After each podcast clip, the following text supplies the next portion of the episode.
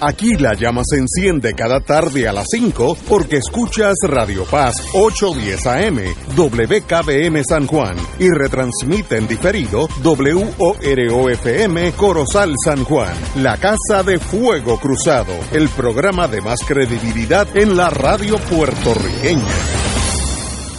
Esta emisora y sus anunciantes no se solidarizan necesariamente con las expresiones que escucharán en el siguiente programa. Son las 5 de la tarde, hora de escuchar Fuego Cruzado, el programa de más credibilidad en la radio puertorriqueña, en las voces de Ignacio Rivera y sus panelistas invitados con su discusión política dinámica e incisiva de los acontecimientos más importantes del momento. Fuego Cruzado comienza ahora. Muy buenas amigos y amigas, hoy es miércoles, día precioso aquí en todo San Juan de Puerto Rico, aquí en el Caribe, y estamos aquí romancing the stone. Hoy es el día de los Héctor. Héctor Luis Acevedo, exalcalde de San Juan, muy buenas Héctor. Muy buenas tardes, muchos saludos. Y don Héctor Richard, ex secretario de Justicia. Muy buenas tardes Ignacio, para, para Héctor mí. Luis, el público que nos escucha, y especialmente a un amigo que se comunica desde Sabana Grande, se llama Freddy Vélez y es ha sido eh, Freddy Vélez, me suena el nombre. amigo de este Ay, programa. me- se me- en algún momento yo he tropezado con algún Freddy Vélez. Bueno, eh, vamos a empezar como tenemos aquí un experto en el Partido Popular y ramas anexas. Eh, hoy hay una, yo tengo varias dudas.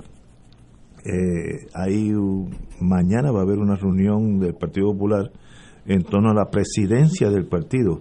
Y hoy sale la noticia, hace tres horas, que José Luis Dalmau, presidente, el señor presidente del, del Senado, es la segunda persona que ha expresado interés en presidir la colectividad que llegó, obviamente, eh, no favorecida para la, para la gobernación.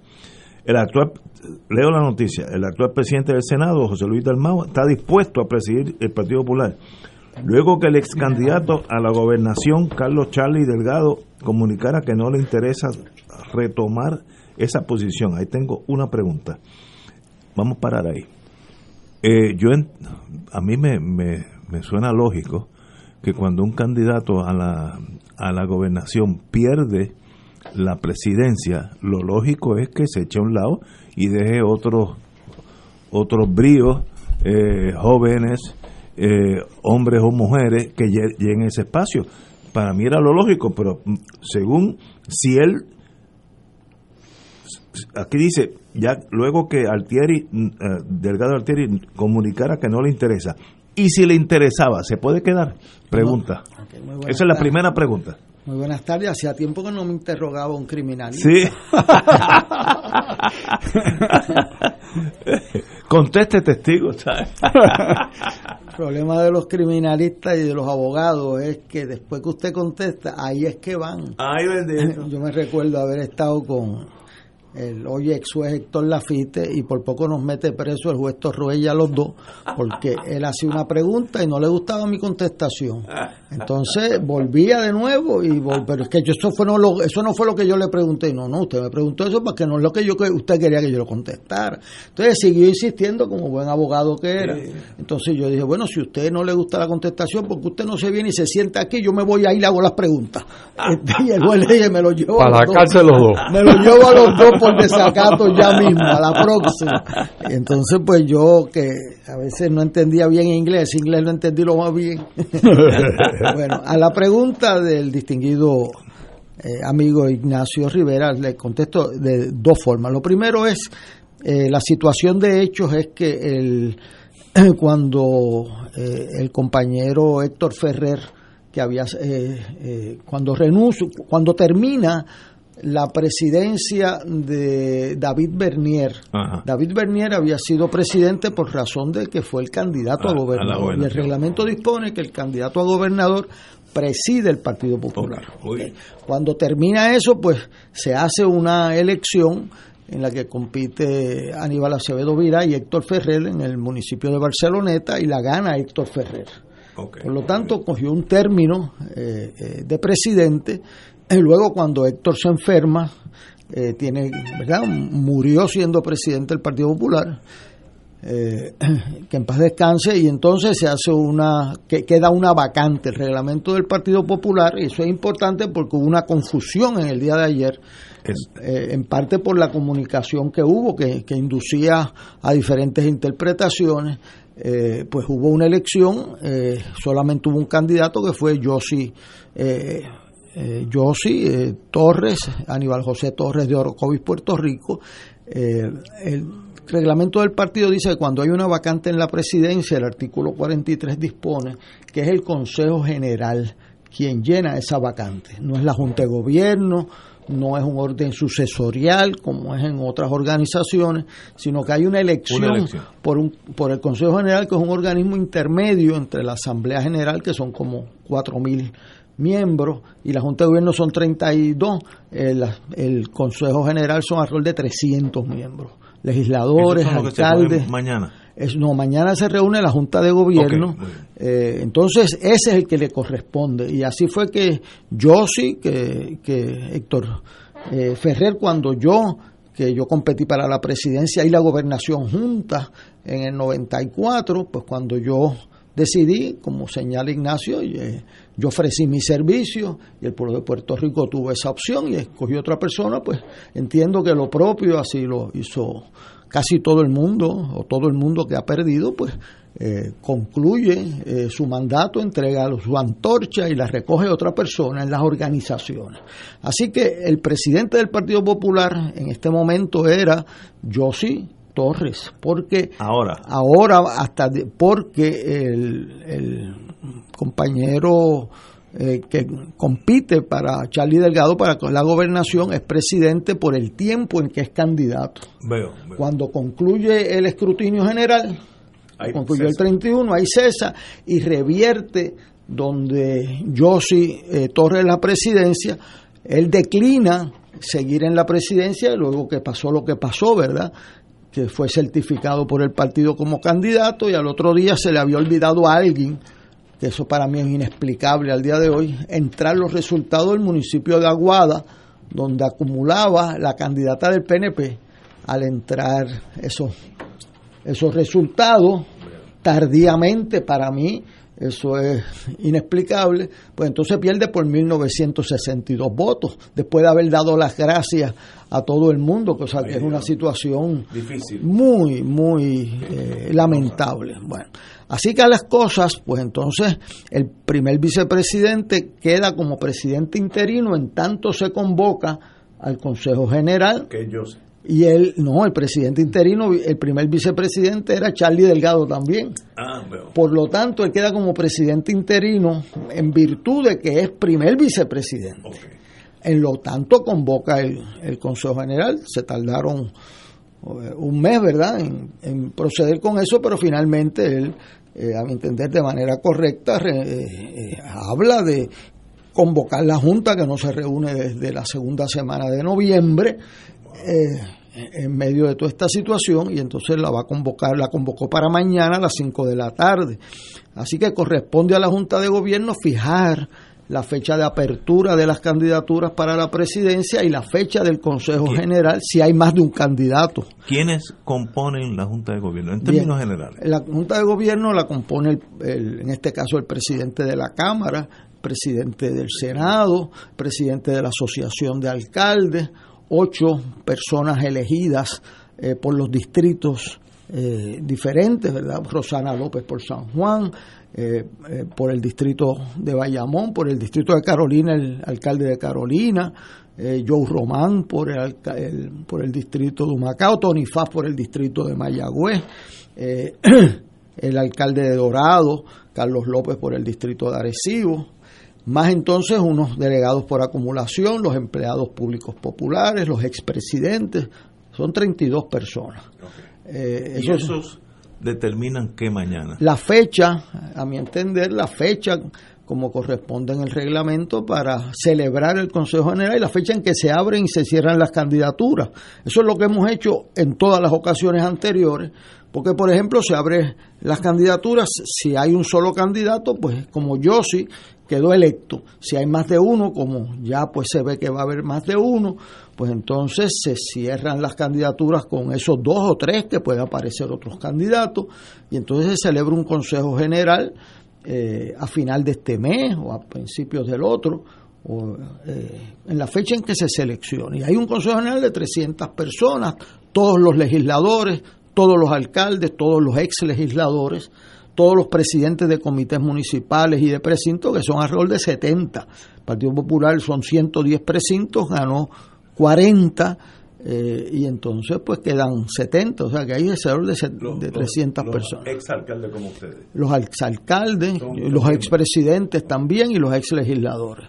Así que es un cuerpo intermedio. Más de 300 personas. de 300 personas, todos los presidentes eh, de distrito de damas y jóvenes eh, están ahí, así que es un cónclave importante, muy representativo normalmente de la base del partido y es importante, como diría Trias Monge, extremar el celo en que los procesos sean transparentes, uniformes, de manera que no haya una sola querella procesal, porque el que sabe de las candidaturas eh, eh, sabe lo delicado que eso se torna a veces desde el lugar del sitio que se escoge, ¿verdad? De las garantías de participación.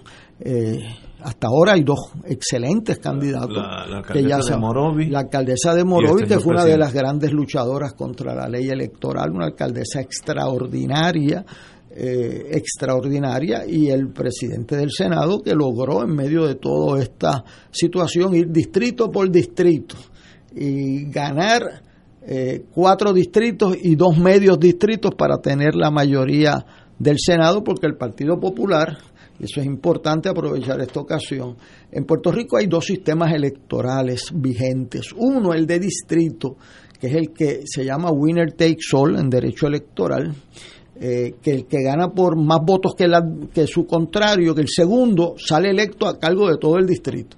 Puerto Rico hay 16 escaños para el Senado por distrito y 11 por acumulación. Eh, el Partido Popular ganó 10 escaños por distrito y 2 por acumulación. Esta es la vez que yo recuerde donde hay tantos partidos representados en Puerto Rico. Pero fíjese que la representación es por representación proporcional, que es los de acumulación. En los de distrito solamente es populares y PNP.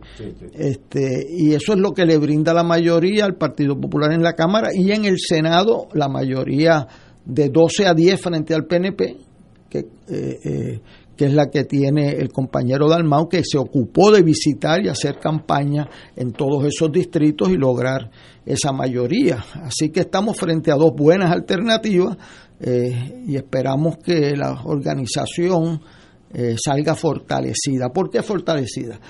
Yo le voy a decir una experiencia que yo tuve cuando era, cuando tenía la mitad de la edad suya.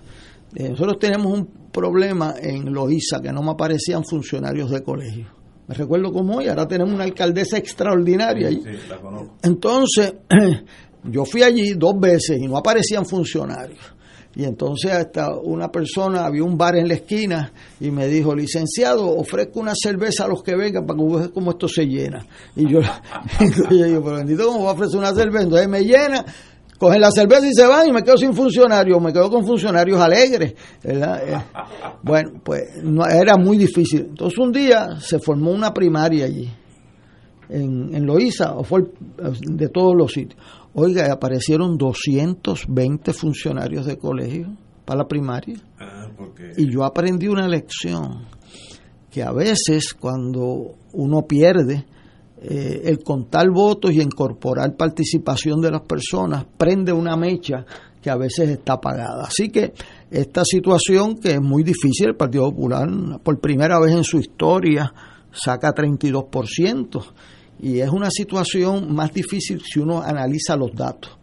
Y los datos revelan que gran parte de la población castigó a los candidatos de los partidos principales por tener experiencia es la primera vez donde tener experiencia era un negativo. Y porque, el, por ejemplo, yo lo veo en mis estudiantes, entendían que la experiencia era mala y es mejor no tener experiencia, tener una mala experiencia. Y entonces castigaban a la gente como experiencia. Miren los resultados de San Juan.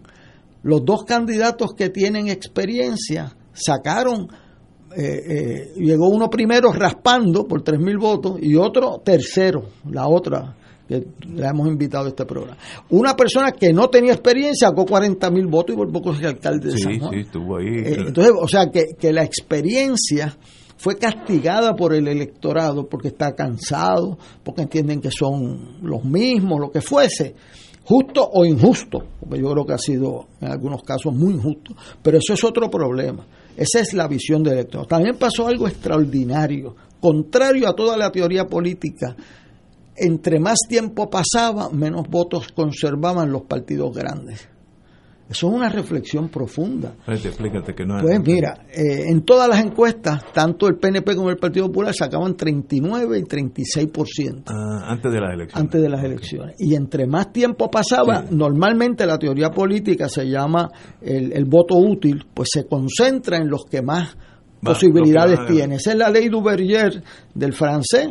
Pues esa ley, aquí los puertorriqueños dos veces la han desafiado y en esta ocasión de manera abierta entre más tiempo pasaban, claro, yo sostengo que es la efectividad también de los anuncios negativos eh, de los dos primeros candidatos, que los candidatos 3, 4 y 5 no cogieron ni un solo anuncio negativo.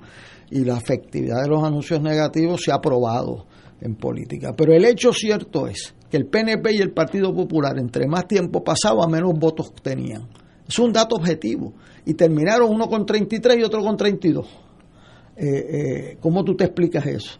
Pues eso se explica, cansancio del electorado y la efectividad de los anuncios eh, y también la campaña corta donde los debates adquieren una importancia tremenda y la, la participación de los debates de los candidatos independentistas, la, la licenciada Lúgaro y el, el doctor Vázquez se destacó mucho sobre otros candidatos. Y ese es un resultado de unas elecciones atípicas, nunca antes vistas, y a la pregunta corta, típica, que me hace un buen abogado, le doy una contestación larga que se le olvida hasta la pregunta que me hizo. Muy bien, testigo. Contestado. Vamos a una pausa. Fuego Cruzado está contigo en todo Puerto Rico. En Oro 92.5 FM, Radio Paz 810 y el Canal 13 estamos trabajando a tono con la emergencia que en estos momentos está viviendo Puerto Rico. Estamos ofreciendo nuestros servicios al máximo con el personal disponible según nos permitan las circunstancias. Si tiene un mensaje para ofrecer a sus asociados, clientes o personal, solo tiene que llamar al 787-349-7949. 787-552-0825 y nuestros empleados le comunican al personal de ventas para atender su necesidad. A nuestros clientes estén en comunicación con su ejecutivo o ejecutiva de ventas que continúan ofreciendo sus servicios como de costumbre. Recuerden los teléfonos 787-349-7949 y 787-552-0825. Radio Paz te ofrece el mejor motivo para levantarte temprano y disfrutar el comienzo de un nuevo día de lunes a viernes con Enrique Liboy y Radio Paz en la mañana. La dosis perfecta de noticias, deportes y éxitos musicales de todos los tiempos, humor y curiosidades, calendario de actividades y tus peticiones musicales por el 787-300-4982. Conéctate con el 810 AM de lunes a viernes con Enrique Liboy y Radio Paz en la mañana. Fanático del deporte, la mejor información y el mejor análisis lo escuchas los sábados a las 2 de la tarde por Impacto Deportivo con Javier Sabat y el más completo elenco en deportes por Radio Paz 810 AM y en las redes sociales Facebook Impacto Deportivo Radio PR Twitter e Instagram. Impacto underscore Deport. Juntos, impactando el deporte nacional. Todos los jueves Radio Paz y la Administración del Seguro Social te ofrecen un espacio informativo para orientarte y aclarar tus dudas sobre los derechos, requisitos y obligaciones para poder disfrutar de sus beneficios. Plantea tus preguntas por el 787-300-4982 y conoce antes que nadie los detalles concernientes a cambios y nuevas regulaciones, escuchando todo sobre Seguro Social con Víctor Rodríguez los jueves de 2 a 3 de la tarde por Radio Paz 810.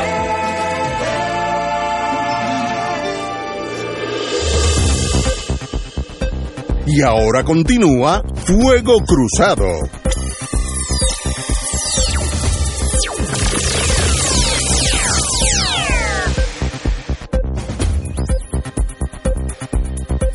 Regresamos amigos y amigas Fuego Cruzado. Bueno, le voy a preguntar a don Héctor Rachel que está cruzando las trincheras de partido. Eh, ¿Cuál es su opinión sobre este desenvolvimiento donde va, aparentemente va a haber dos candidatos, la señora alcaldesa de Morovis, si no me equivoco, y el señor presidente del Senado? ¿Con qué fines? ¿Qué importancia tiene? Eh, obviamente va a haber cuatro años del gobernador Pierluisi. Eh, ¿Qué relevancia tiene eso que está sucediendo aparentemente esta semana? Don Héctor. Bueno, yo creo que es sumamente importante porque si el Partido Popular tiene el 32% del afecto del electorado, eh, tiene que rehacer su casa y su y su no vamos a llamarle su discurso hacia el pueblo porque está en una posición de ser un aliado del progreso o ser un una ficha de entorpecimiento. Y hasta el momento, como se presenta en Sociedad del Partido Popular hoy en día, pues da mucho que pensar. Un ejemplo bien sencillo, en la Cámara de Representantes hay más comisiones que legisladores. O sea, ¿cómo, cómo es posible que tengamos una idea de que tenemos una escopeta de perdigones y disparamos así al azar sin concentrar en cuáles son los problemas fundamentales del país que hay que atender. Yo pudiera ponerlos en la mano y yo creo que se agota porque son fáciles de precisar. 27 comisiones es como una locura, es volver al tiempo de que yo voy a alimentar unos legisladores aquí y para que tengan casa y comida y entonces el presupuesto se agota en cosas que no son realmente importantes. Pero eso está por verse si eso se, se vuelve a articular de una forma más, más precisa y eh, más, eh, vamos a decir, ajustada a lo que el momento pide. Pero sobre el tema de lo que está con el, vamos a decir, la hoja de ruta hacia esa selección, yo creo que sería importante que el Partido Popular comunicara la limpieza de ese proceso. Porque, ¿qué va a pasar? ¿Quién controla ese proceso? Eso es una elección. Es una Es una, hay una competición de personas que van a presentarse al partido, imagino, con un plan. Porque no puede ser, quítate tú para ponerme yo. Como hubo una noticia hoy que eh, el candidato a la gobernación se iba a quitar para poner a otro y él seguir en un segundo rol. Eso ocurrió en, la, en, las redes hoy, que, que uno dice, bueno, ¿cómo puede ser? Pero gracias a Dios parece que no es así, que va a haber una estructura formal, que se va a aquilatar las candidaturas y que con responsabilidad se va a ejecutar, se va a llevar a cabo un proceso de selección. Dios quiera para el bien de Puerto Rico que la persona que lidere esa colectividad que, que tenga una visión apropiada para la época en que vivimos. Pues no puede ser que lo, todo lo pasado fue mejor. Es el presente que, que exige una responsabilidad si es que los partidos en Puerto Rico van a ser relevantes. Pues esa es otra cosa. Eh, yo miro para el lado y no veo mucha diferencia. O sea que, que vemos todo el mundo en lo mismo, en lo mismo. Eh, y el proceso, vamos a decir, de nombramiento de gabinete, pues vemos que, que no ha cambiado tanto. En, en educación, pues tenemos un, un problema que refleja que los viejos métodos de los gobernadores de tener un submarino en la agencia sigue vivo. ¿Por qué? Porque si el secretario es necesario para que sea confirmable, pues entonces ponemos el secretario que sea confirmable, entonces ponemos un submarino debajo. Que es el que va a ser el Que es el que va a ser el que va a chotear. Vamos a ponerlo en plain language. El que va a chotear al secretario, el que le va a hacer la vida imposible, el que va a hacer los comités políticos, el que va a hacer colecta. O sea, volvemos a lo mismo. O sea, no hemos aprendido la lección del 3 de noviembre, no la hemos aprendido. Es una lección, como tú dices, que solamente los abogados se equivocan. Pues aquí solamente los políticos se equivocan. ¿Por qué? Porque el pueblo habló y, y hay un deseo muy grande de que las cosas sean diferentes. No, no tanto en la cuestión de cuántos millones voy a pedir, no, no, no, no. Que haya una transparencia, que haya un orden, que haya una honestidad, que se comunique con el pueblo, que no haya esto de voy a decir un discursito, después hago otra cosa. Eso nos llevó donde estamos. Podemos cambiar. Queremos cambiar. Yo creo que si el pueblo dio un discurso elocuente de un cogobierno, ¿ok? ¿Y por qué nosotros no le hacemos caso? ¿Por qué nos empeñamos en lo otro? ¿ok? Por eso, eh, Héctor Luis puede eh, mencionar lo que está pensando porque me hace así. O sea, que él desea comunicar y yo creo que es importante lo que Héctor Luis va a decir. El licenciado Richard, que tiene un poco de más millaje que yo, eh, ha señalado algo eh, bien importante. Las instituciones dependen de los mensajes y los mensajeros. Vimos en esta elección que habían unos mensajes excelentes, pero el pueblo dijo, esos mensajeros no son, ¿saben? Por X o Y razón. Y en otros casos el mensajero era bueno, pero el mensaje era equivocado. Y, y el pueblo estaba en esta elección en alzada, porque el pueblo se equivocó y tuvo que salir a las calles a revocar su propio mandato. Y eso es pocas veces visto en la historia del mundo, en que un pueblo se equivoca electoralmente y sale a revocar su mandato y no hay un solo muerto en el camino. Eso es casi nunca. Eso, Ejemplar, eso es ejemplar. eso es espectacular. Ahora, aquí pues señaló el licenciado Richard que el Partido Popular tiene que tener mucho cuidado. El mensaje que se dio ayer, yo creo que afectó eh, mucho, ¿verdad? El dar la impresión como que era un orden sucesoral. O sea, el primer vicepresidente le pasa esto a la segunda vicepresidenta. Eso no es cierto. Eso era equivocado y eso afecta el proceso. Yo estuve ayer eh, aclarando eso en el vocero y no, aquí hay una elección en el Partido Popular. No hay orden sucesoral cuando renuncia el presidente.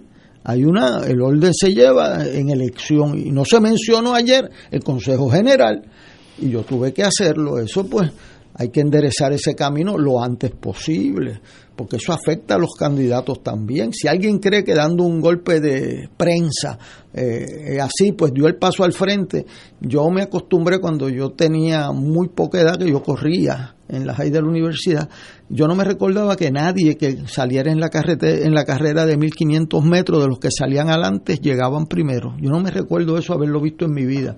Había un tipo que salía bien al frente los primeros 800 metros, la gente lo aplaudía y ahí se quedaba en, el, en un almendro que, que había en la El Yupi, cerca, cerca de allí del, del centro de la facultad de entonces. Entonces cuando tú te cansabas, tú te ibas por ahí para que no te abuchearan en la meta, en los 200 metros. Entonces salían adelante, cogían el aplauso en las primeras dos vueltas seguían por el almendro para abajo.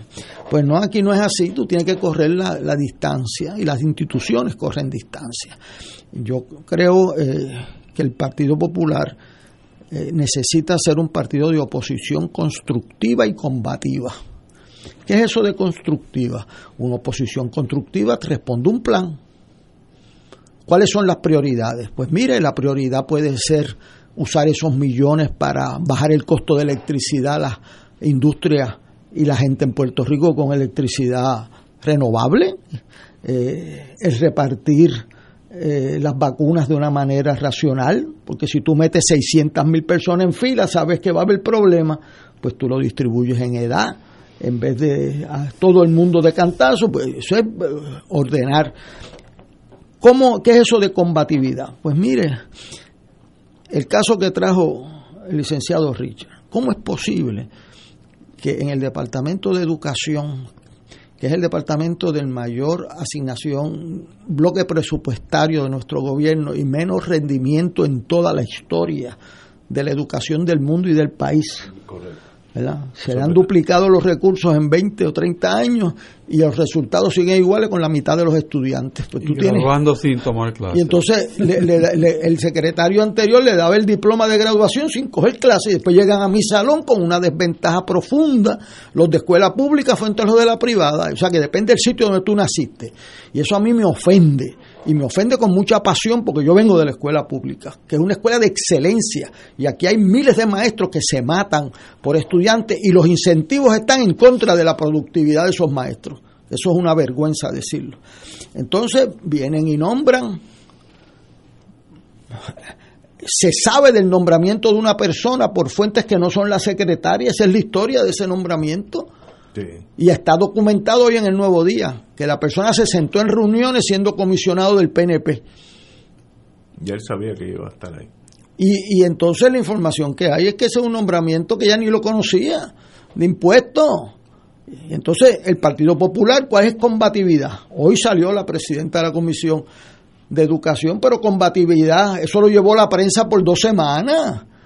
Era decir, mañana usted tiene vista pública aquí para que justifique cómo usted va a despolitizar ese departamento con un subsecretario nombrado de esta manera. Y si no, no tiene los votos, ¿sabe? Y le da el mensaje, que cuál es el mensaje que recibe entonces el gobernador. Ah, yo puedo nombrar PNP, claro que vas a nombrar PNP, pero no a todos PNP.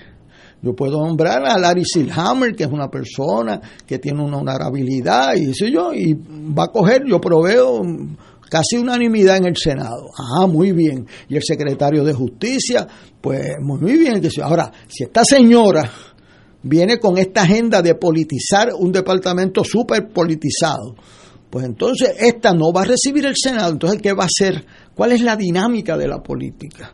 Pues la dinámica es que cuando eso se discute, y entonces se colgó la secretaria de Educación está colgada. Entonces, pues, ¿qué va a hacer Pierluisi? Y decir, bueno, ¿para qué le ayudó en la campaña? Bueno, pues buscarle otra cosa a mi hijo, pero en educación no es. ¿Cuál es la dinámica de eso? Esta persona, yo lo quiero ayudar, es amigo nuestro, pero este, metimos la pata porque lo colgamos la secretaria por el subsecretario, la desprestigiamos. Entonces, esa discusión interna ayuda a Puerto Rico y el Partido Popular tiene que rendir su rol fiscalizador y dar duro cuando se merezcan, duro y agresivo. No puede estar esperando que todo el mundo hable para llegar al final de la fila. Entonces, pues tiene que desarrollar una agenda constructiva. En la Constitución de Puerto Rico es el único sitio del mundo que se garantiza la participación de las minorías. Una tercera parte, artículo 3, sección 7, obra de Luis Negrón López. ¿Ah? Participación de las minorías. Porque se entendía que la minoría era parte de construir una democracia y que había que prepararlos también para ser mayoría responsable. Así que esta oportunidad hay que merecerla. O sea, al Partido Popular con 32% por la, por la redistribución electoral le cae la mayoría en la Cámara y el Senado. Pero eso hay que merecerlo, porque ahora está bien clarito que la gente no están bajo la teoría del cansancio entre los dos grandes. Oh, eso pasó a la historia y eso eh, tiene consecuencias. Así que esta elección, tanto en el procedimiento, que hay que enderezarlo mañana y comunicarlo con, en los la calidad de los candidatos y el plan que, eh, que propongan para el país, requiere un mensaje de aceptación humilde de unos resultados aceptación humilde de unos resultados adversos al Partido Popular. y reenganchar, revocar, reinterpretar ese mandato de conformidad con las agendas más nobles del país. Y las dos personas salieron electas en medio de esta debacle y son personas eh, muy buenas, las conozco los dos, personas decentes y, y, pues esas personas hay que ayudarlas a cumplir una encomienda difícil, porque aquí hay tres gobiernos operando, el gobierno de la Junta, el gobierno del PNP y el gobierno del Partido Popular. Y muchas veces cuando eso sucede en un país, usted sabe lo que pasa. Nosotros jugábamos voleibol cuando Ignacio jugaba voleibol allá en, en, Adjunta, que los tres se miraban y decía bola entre tres y caía al piso. Sí, es verdad. Y eso es lo que no puede pasarle a Puerto Rico. Oye, yo, yo tengo varias preguntas. El, ¿Cuál es el rol de un presidente o presidenta en, en un partido que va a estar en minoría hasta el 2024 mínimo? Eh, ¿Qué hace día a día? ¿Qué hace ese presidente? Bueno, ¿Qué hace? pues, ¿Cuál es su rol? Bueno, por ejemplo, yo creo que tiene tres roles principales. Primero es organizar la agenda. El Partido Popular tiene que tener una agenda en Washington. Y, y, se están discutiendo cosas importantes en Washington, pues el rol de un partido. Y entonces, ¿qué pasa? El segundo rol es armonizar. Tú no puedes tener a la Cámara haciendo una cosa y la Senado haciendo otra, los alcaldes otras y los y todo el mundo por su lado. Tiene que aunar eso en una agenda común. Y una persona de liderato para todas esas, bueno, todos esos y, caballos. Y hay tipos y hay tipos de liderato, ¿verdad? Hay tipos de liderato fuerte, hay tipos de liderato moderado, pero yo tengo que decir, en este caso el liderato va a tener que tener una combinación de virtudes para escuchar mucho, pero ejecutar sin miedo, porque cuando uno está en esa posición de oposición. Tercero, tiene que organizar el partido. El partido lo necesita, especialmente los sitios donde perdiste. Donde perdiste la alcaldía, pues ahí tienes una situación de gran reto. Donde ganaste una alcaldía nueva, tienes que ayudar a que ese alcalde eh, quede bien. O sea, que tienes. Entonces, los distritos representativos y senatoriales que perdiste. Partido Popular llegó tercero en San Juan por primera vez en su historia. Pues eso. ¿Por qué? Sí. Pues entonces tiene que, que, averiguar por qué. Y no, y buscar la gente. Tuvo escaso de funcionarios en algunos precintos en Puerto Rico. Pues tiene que empezar ese trabajo de reorganización, de localización de fondos. También tiene que tener una agenda legislativa y comunicarla porque entonces mira lo que pasa. Y entonces el que más habla puede comunicar la impresión de una agenda y esa agenda sea un suicidio, porque te metes en un issue que es malo y, y entonces cuando hay issues eh, importantes, importante, aquí el COVID es un issue bien importante. Yo tengo amigos míos haciendo campaña de que no se vacunen. Eso es increíble, increíble, pero cierto, pues tú tienes que, que, que, atender eso y los legisladores tienen que decir cómo es posible que aquí, y no, no le puedes dar impunidad. Mira esto de la ley electoral, pues aquí hay que ver quién es responsable de que haya más votos que solicitudes de voto ausente o los vas a dejar escapar. O sea, sigue, pues. Para mí sigue siendo un misterio. O sea, bueno, pero ¿cómo es eso? Entonces, pues, o sea, tiene que haber que alguien explique si es responsable. ¿Cómo es posible que tú estés ya terminado el escrutinio y aparezca aguada sin ingresar a las computadoras? ¿Cómo es eso? ¿Por arte de magia? Pues alguien tiene que responder, pues ese es el rol legislativo, averiguar la verdad. Yo tengo que decir aquí que el ejemplo del mejor rol legislativo es Hernández Agosto, es, Don Figueroa, eh, eh, que era el líder de la oposición del, del, partido estadista en la Cámara, Leopoldo Figueroa. Léanse la oposición de ese señor, valía el peso que tenía, no era por los votos que tenía, estaba en minoría, pero comandaba la agenda legislativa por su fuerza y su preparación su preparación. Yo veo esos debates en la constituyente y veo esto. Y espérate, esta gente antes de coger el micrófono no era que quiero hablar, es que estoy listo para hablar. Entonces tú lo ves, y así es como se hace oposición. Al gobernador, mire, Hernández Agosto, yo lo vi cuando fui secretario de Estado, tres años, ir a todas las reuniones con Hernández Colón, igual o mejor preparado que el gobernador y llegaba el gobernador con los estudios de Hacienda y venía Hernández Agosto con los estudios de, de dos economistas y, y, y, Moncho García Santiago allí. allí y entonces tú ves el poder de la preparación. Pues esos son los legisladores, no es el poder del, del puesto que ocupan. Ah, yo he visto puestos ocupados que no valen que, que, no valen el título que tienen. Es qué tú haces con esos puestos. ¿Cuál es la propuesta? ¿Cuál es, tú vas a hacer unas vistas públicas? ¿Qué investigación hiciste? ¿Qué, qué persona está allí? Yo vi las vistas del Cerro Maravilla, las vi. Y eso es algo eh, decisivo en la, en la vida de los que las vimos. Iban preparados. Tú ves las vistas cuando hacían las comisiones de educación, venían a informar. O sea, eh, el trabajo legislativo puede ser iluminador y puede ser decisivo en la calidad de gobierno de Puerto Rico. Y yo creo que con una legislatura bien preparada, cuando comete un error, darle bien duro, le ayuda mucho al gobernador Pierluisi para que no se lo traguen allá adentro los monstruos que se han tragado a otros gobernadores. Y eso, el, el rol de la legislatura como fiscalizador y como idea, porque entonces tienes que ver a quién tú vas a nombrar, a quién. Esto mismo de educación, nosotros, yo recomiendo una oportunidad más agresivo no puedes dejarle ese campo a la prensa, tiene que para eso es la oposición. Pues mira, y vas a ver lo que va a pasar. Eh, porque si te escondes, si buscas la línea de menor resistencia, prevalecen. Si nosotros dejamos escapar a los de las elecciones, la impunidad prevalece y la impunidad se ha comido este país.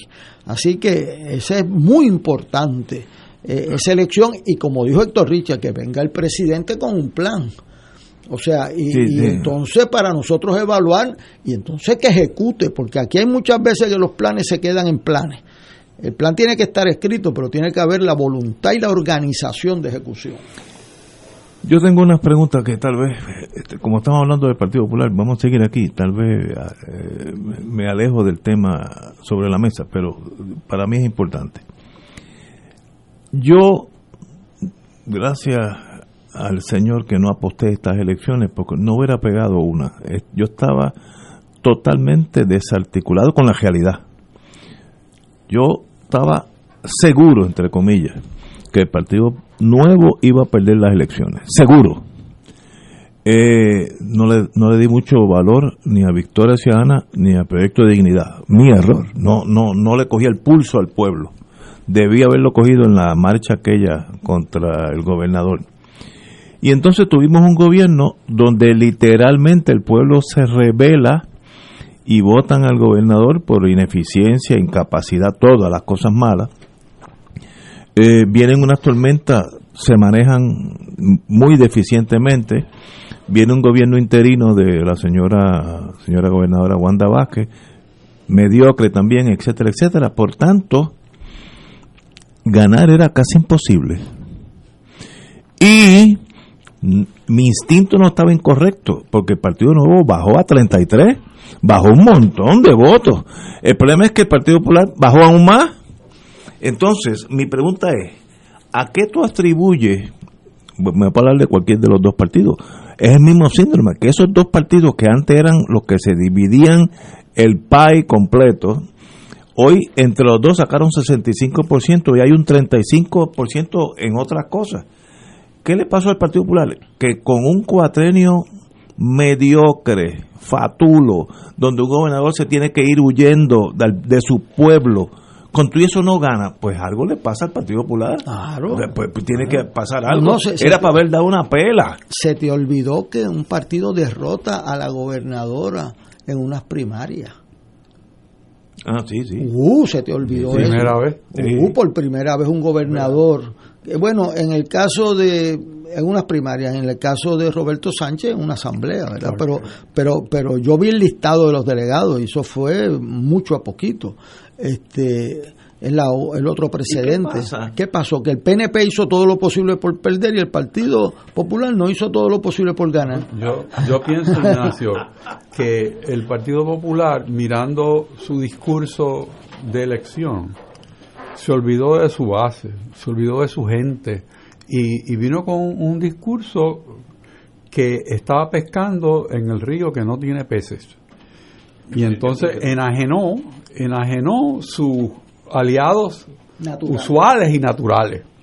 Y por lo tanto, se, se le fue mucho de lo que podía haber sido los votos que necesitaba, porque la, la ventaja fue exigua. El, el, otro, el otro punto que yo creo que es importante es que no podemos realmente decir que el Partido Popular es un partido de minoría. Porque ¿cómo tú defines ser minoría? Que tienes menos votos, que tienes menos poder, que tienes la gobernación, pero no tienes las cámaras. O sea, eso es realmente minoría. O sea, ¿cómo tú defines? Yo creo que tienes que mirarlo desde el punto de vista de eficacia. ¿Cómo puede ese partido erguirse sobre la situación que tiene y presentarse en sociedad con un plan y un discurso que haga sentido al momento que estamos viviendo? En la legislatura tiene un bate de aluminio para dar en los dientes al Ejecutivo. O sea, el Senado tiene un poder extraordinario, no solamente el de nombramiento, sino de interpelación.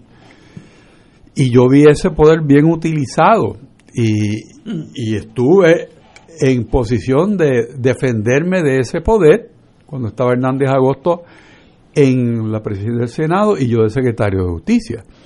Claro, que si tú respondes con una preparación tan o mejor que la que tiene la persona con interactuando, pues seres racionales van a entender lo que es la verdad y la verdad es una, no son dos. O sea que, que si hay buena fe y hay racionalidad, la labor es espectacular que se puede hacer. Pero, pero, pero mira, estamos hablando. y, yo me recuerdo eso. Cuando era esa situación, los legisladores del Partido Popular ayudaban miembros del gabinete que entendían que eran gente decente. Correcto. Para penalizar a los malos. Eso tiene sus dinámicas, no, o sea. Y, por ejemplo, haciendo memoria de lo que yo viví, viví una presidencia de Ángel Viera Martínez, Martínez ah, y después de Severo Colbert. Pero la institucionalidad era estaba en función. O sea, no era que si ve el secretario, como decían algunos del gobierno del PNP, a la Cámara, estando Severo Colbert, el tratamiento no iba a ser igual o quizás con más deferencia que si fuera alguien, un funcionario de gabinete del PNP. Estaba perfectamente todo trabajando. ¿Por qué? Porque justicia hacía su trabajo, no hay duda que lo hacía. Había una relación muy estrecha de trabajo, muy seria, entre las comisiones de los jurídicos del Senado y la Cámara y el Departamento de Justicia. Los presupuestos se discutían correctamente en comisión, a veces conjuntas de Senado y Cámara. Y tú veías un trabajo profesional de la rama y del Ejecutivo. Eso es viable, eso es posible, yo lo viví. O sea, se aprobaban presupuestos. Y y era una, un trabajo, claro, la política pública la establece el gobernador, eso no hay duda, pero las cámaras legislativas pueden también tener su eh, proactividad en cosas que el Ejecutivo se está quedando atrás. O sea, por eso yo pienso que si todo el mundo se eleva, Si, si dicen, bueno, vamos a mejorar el país, y hay cinco puntos que podemos estar de acuerdo que vamos a echarlos hacia adelante. Esto funciona. Lo que pasa es que si nos quedamos en la pelea chiquita y no me gusta como tú te viste y aquella se paró en una silla que no le... De, eso no, no lleva a nada. Y tú tienes 27 comisiones en la legislatura, en la Cámara, ¿qué, tú vas a hacer? ¿Qué vas a hacer? ¿Qué vas a lograr? vamos a una pausa, amigos, vamos a una pausa y regresamos con Fuego Cruzado. Yo, yo tengo una última ronda de este interesantísimo tema. Fuego Cruzado está contigo en todo Puerto Rico. Cómprame un sistema solar y escúchame aquí en Radio Paz. Todos los viernes a las 4 y 30 de la tarde te espero para que me cuentes tus inquietudes acerca de placas solares con baterías. Comunícate conmigo, soy Luis Enrique al 787 536 7938 de Solar Store. Cómprame un sistema solar. Llegó la hora de reactivar el fervor católico y agradecer las bendiciones divinas. De regreso al santuario en persona para la misa de madrugadores desde las 5 y 30 de la mañana. La convocatoria es para reunirnos implementando todos los protocolos y distanciamiento social que garantice nuestra seguridad y no represente peligro para la salud en las amplias facilidades del Santuario Nacional de Nuestra Señora, Madre de la Divina Providencia en Cupey. Nos congregaremos con las debidas precauciones el sábado 6 de febrero a las 5 y 30 de la mañana. Misa de madrugadores de regreso al santuario. Para detalles accede a nuestra página en Facebook o llama al 787-646-9448. Transmisión radial por Radio Paz 810 AM y Radio Paz 810.com. Oro 92.5 FM. Radio Oro FM.com. Un club rotario es casa de jóvenes y adultos de hombres y mujeres que comparten y viven los deseos de servir a los demás en un ambiente socialmente sano y productivo. Mensaje del Club Rotario de Río Piedras. Y ahora continúa Fuego Cruzado.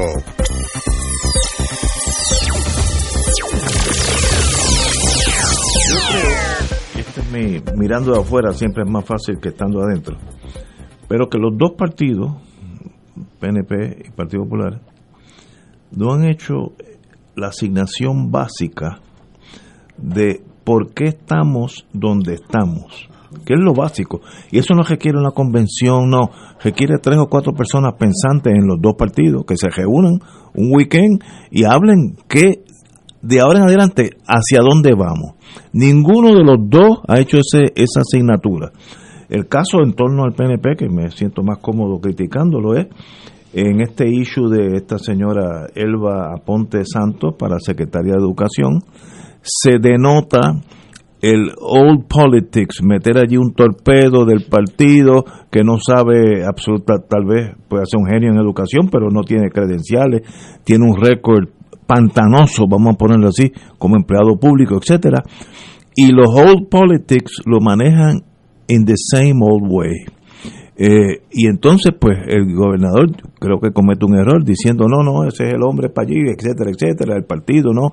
Mire, lo que, lo que sacó el 33% del Partido Nuevo es un síntoma que usted tiene que hacer algo, nueva esperanza, porque el, el 35% de todos los votantes votaron por otras opciones. Porque obviamente se cansaron del establishment de los dos partidos y están buscando otra opción. Pues tú tienes que ofrecerle en los partidos uh, oldies estas nuevas opciones y no es poniendo tarugos PNP en este caso, pero si fuera el Partido Popular ponían el mismo tarugo, pero vestido de colorado, en educación para manejar unos contratitos que ya vienen por ahí. Eso es lo que nos llevó al 33% y no veo no veo terapia. Y la próxima va a sacar 23 y el Partido Popular 22. Tú sabes, una cosa, una locura. No están oyendo al pueblo y eso es un mal síntoma si tú no oyes al pueblo, un día el pueblo llega allí como en Francia, coge a los nobles y le corta el cuello. Eh, aquí sería electoralmente lo mismo, se hace lo mismo. No, pero estamos así, casi, casi. la toma de la Bastilla. En la historia que el gobernador de Puerto Rico saca con ese por ciento y hay una base comparativa, el estadidad sacó 52 y él sacó 33. ¿Qué fue ese 19? Eso no se lo llevaron las máquinas de votación. ¿Qué es lo que yo digo? Mire, yo le estaba diciendo a Richard, el gobernador Pierluisi eh, empezó muy bien nombrando a, al secretario de Estado, secretario de Justicia, lo hemos felicitado por eso. Y, que sí.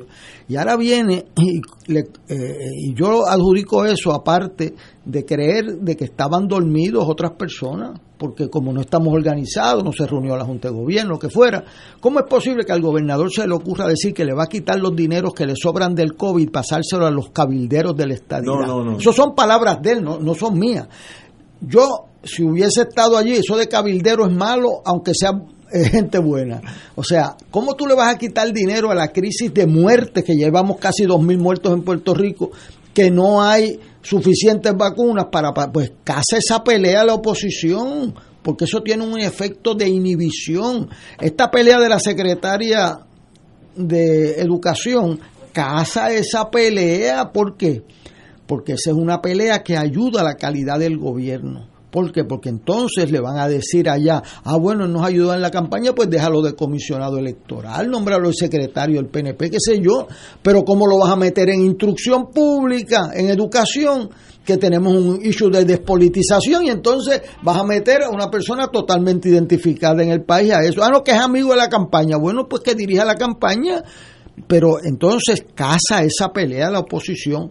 Si dejan eso al aire libre, va a venir otro, otros personajes, porque ahora tienes otros personajes ahí, y van a decir, bueno, eso es un issue bueno, porque el país entiende que votó en contra de eso. Y entonces, si ustedes no aceptan esa encomienda, pues se la damos a otro. A otros partidos. Y, y, se atrevió la gente, no funcionó el voto útil aquí. Eso es una revolución electoral lo que ha pasado en este país. El no entender los alcances de eso y volver a operar, que si cuántas comisiones, cuál es el presupuesto de las comisiones, ese debate eh, eh, es destructivo, es destructivo. El país está cansado en eso. Eh, tú tienes que ser cuidadoso en no cazar todas las peleas, pero aquí hay dos peleas que las invitó el gobernador.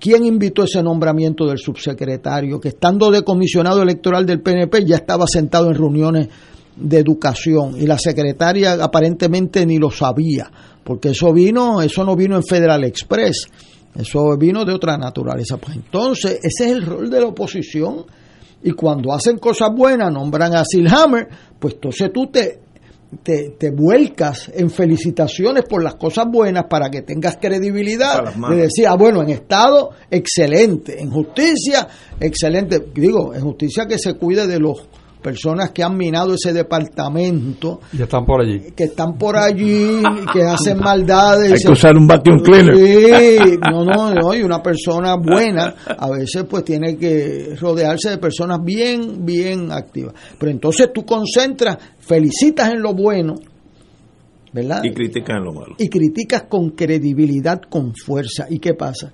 Yo he estado allí dentro, yo he estado de secretario de Estado, yo he estado de alcalde de San Juan. Entonces, la dinámica de la oposición, si es selectiva, es muy efectiva. Si se opone a todo, dice, se van a oponer como quiera, así que no vale la pena hacerle concesiones. Ahora, si es selectiva, allí se para. Bueno, si el Hammer dice, a mí me trataron muy bien. Ah, los legisladores son unos bandidos. Bueno, a mí me trataron muy bien. Héctor Richard decía, bueno, yo no sé cómo tratan a otros, a mí me tratan bien, me vienen a... Ah, cuando yo fui alcalde de San Juan, el presidente del Senado, Roberto Resach Benítez, yo fui a testificar, y me dijo, no, no, usted viene a mi oficina y entró conmigo y me presentó a la comisión. Y aquí está Norman Maldonado, cualquier duda, alcalde, y si tiene duda después de esta vista, va a mi oficina. Y solo llenos los legisladores del PNP. ¿eh?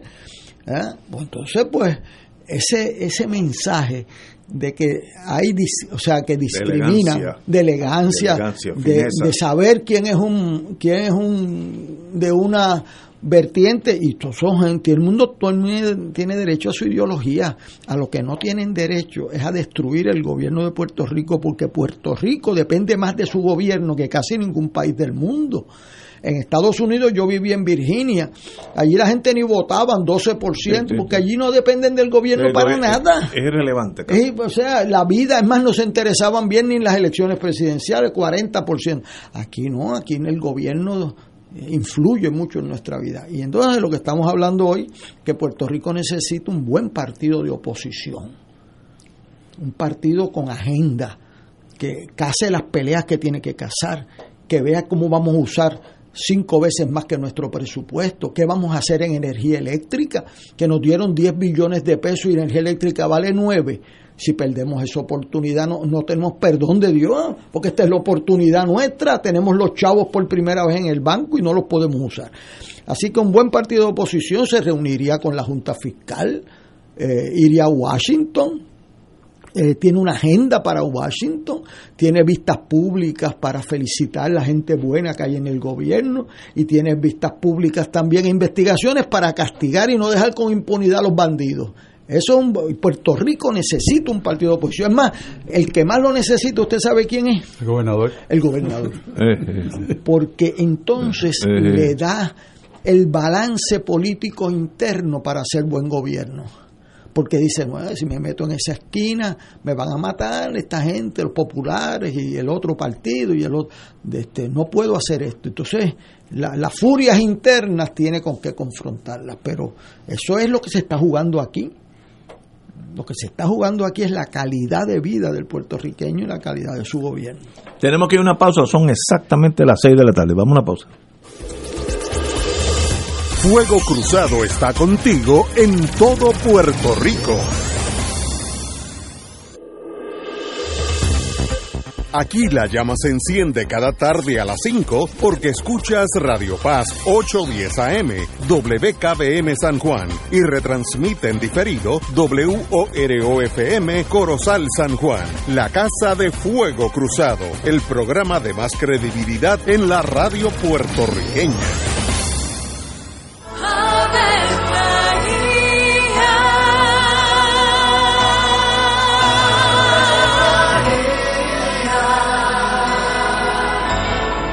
El ángel del Señor anunció a María. Y ella concibió por obra del Espíritu Santo. Dios te salve María, llena eres de gracia, el Señor es contigo.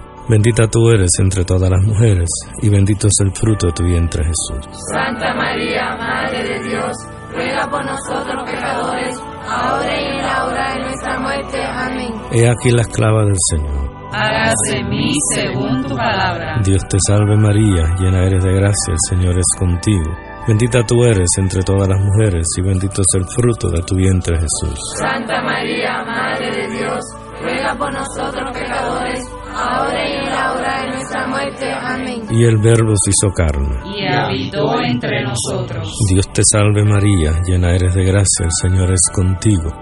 Bendita tú eres entre todas las mujeres, y bendito es el fruto de tu vientre Jesús. Santa María, Madre de Dios, ruega por nosotros Ruega por nosotros, Santa Madre de Dios. Para que seamos dignos de alcanzar las promesas de nuestro Señor Jesucristo. Oremos. Derrama, Señor, tu gracia sobre nosotros, que por el anuncio del ángel hemos conocido la encarnación de tu Hijo, para que lleguemos por su pasión y su cruz a la gloria de la resurrección, por Jesucristo nuestro Señor. Amén. Gloria al Padre, al Hijo y al Espíritu Santo. Como era un principio, ahora y siempre, por los siglos de los siglos. Amén. Fuego Cruzado, el programa de más credibilidad en la radio puertorriqueña, es ahora la tribuna abierta de análisis noticioso, con diversas perspectivas que exploran el trasfondo de lo que acontece a diario y cómo nos afecta. Escucha Ignacio Rivera y sus panelistas invitados de lunes a viernes en Fuego Cruzado en transmisión diferida a las 10 de la noche por Oro 92.5 FM. Y ahora continúa Fuego Cruzado.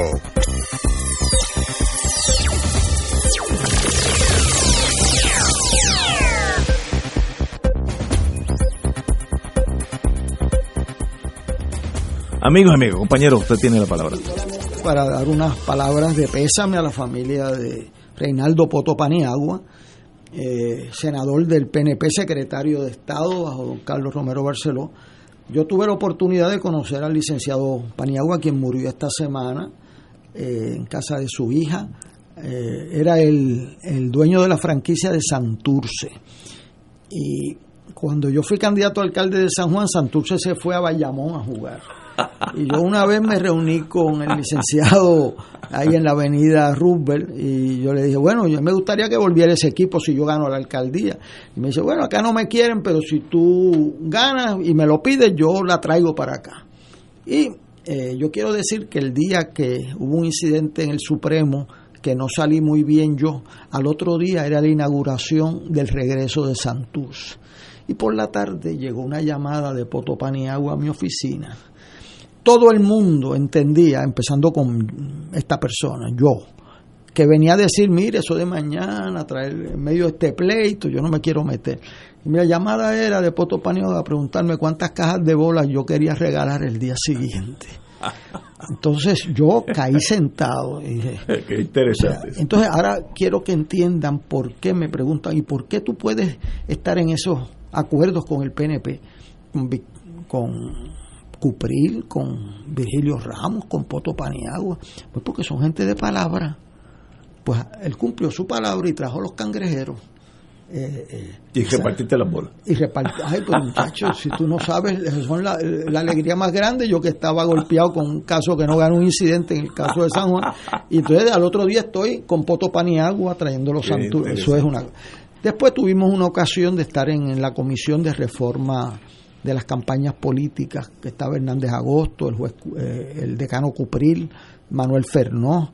eh, estábamos en, en esa comisión eh, que decidió eso después que se fue la, la compañera del PIB que recibió órdenes externas y da una pena porque entonces violan su palabra el resultado es que la gente que violan las palabras en política puede pensar lo que quiera pero no los llamamos de nuevo entonces Potopaniagua cumplió su palabra y dijo, esto es lo mejor que se puede lograr en estos momentos y aquí estoy y vienes para la actividad eh, junto a la gobernadora te van a quemar por estar allí y entonces me dijo bueno yo estaré allí a qué hora es y Cupril para que sepan el decano Charles Cupril se acababa de operar de corazón abierto y me llamó desde el recovery room me dice esa actividad cuando es dentro de tres días y vino a San Juan. Yo decía se nos muere aquí don Charlie vino y se ven los retratos, acaba de salir de una operación, pero vino.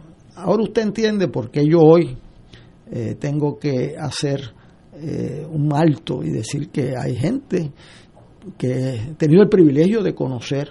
No, a veces no son fáciles negociar con Potopaniagua el regreso de los cangrejeros y con Buggy Pierre en el, sí. en el que Bueno. era de los Sa- San Juan en el Irán Bison. Eh, eh, fue de las negociaciones más difíciles que yo he pasado en mi vida. Eh, me costó a mí mismo que uno decía, no, en la nevera mía no me pones las cosas, el otro, "Bueno, ya, dos neveras.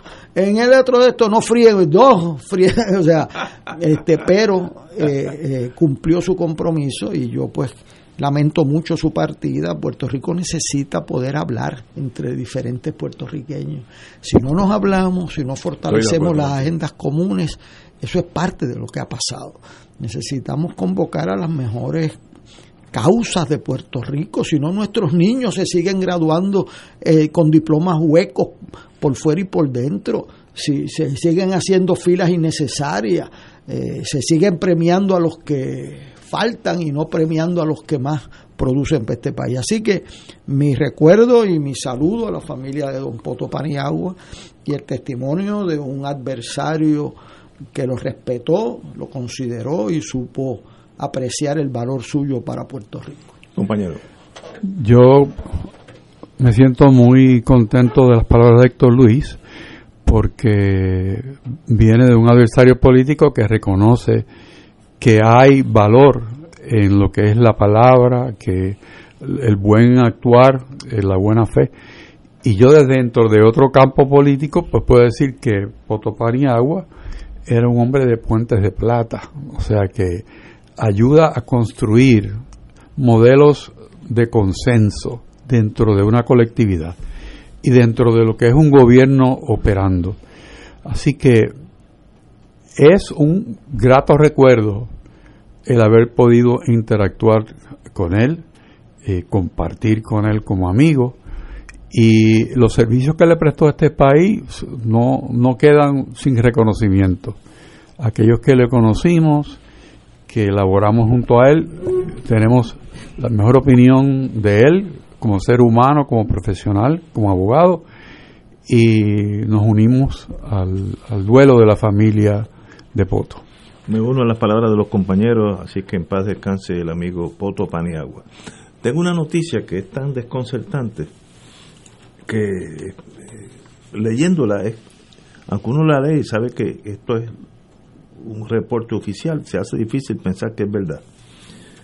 La Autoridad de Energía, de Energía Eléctrica, estoy traduciendo del inglés, tomó el último lugar en un estudio que, que hizo JD Power, que eh, estudió las 144 productoras de electricidad en seis ah, criterios eh, que produce, que incluye la, calidad del poder, reliability, que es la dependibilidad, el precio, el cuido a sus a sus clientes y la comunicación con sus clientes. Prepa was, eh, fue 50% por debajo de la última. Mira lo que estoy diciendo. Prepa score was almost 50% lower than the average utility, 47% worse than the second worst comparable utility. Cuando uno lee eso de una, una parte independiente, estos son gente que no, no, no, no están ni en Puerto Rico, que uno hace con esa calamidad, con esa clase de desastre, y uno como la luz prende por la mañana hasta un, hasta un día que va a llegar que no va a prender, pues se va olvidando eso. Somos el 47% más bajo en productividad de la última de esos 144 que investigaron. Pues no, no hay, digo, yo si fuera gobernador, yo vendo, eh, eh, tampoco se puede vender porque debe más de lo que vale. Así que hay que regalarla y darle un premio, un premio pagar para que se la lleven.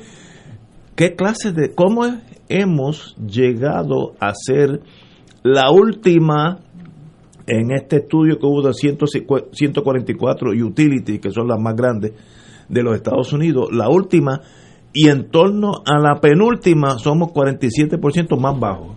Pues no, no hay solución. Un día esto va a haber un apagón, vamos a estar apagado hasta que eh, venga una fuerza FEMA, si no llega FEMA, ni, ni se desenganchan los árboles, porque Puerto Rico, como dice Martín, ahora depende para todo FEMA. sin FEMA Puerto Rico desaparece. ¿Qué hacemos con esta realidad?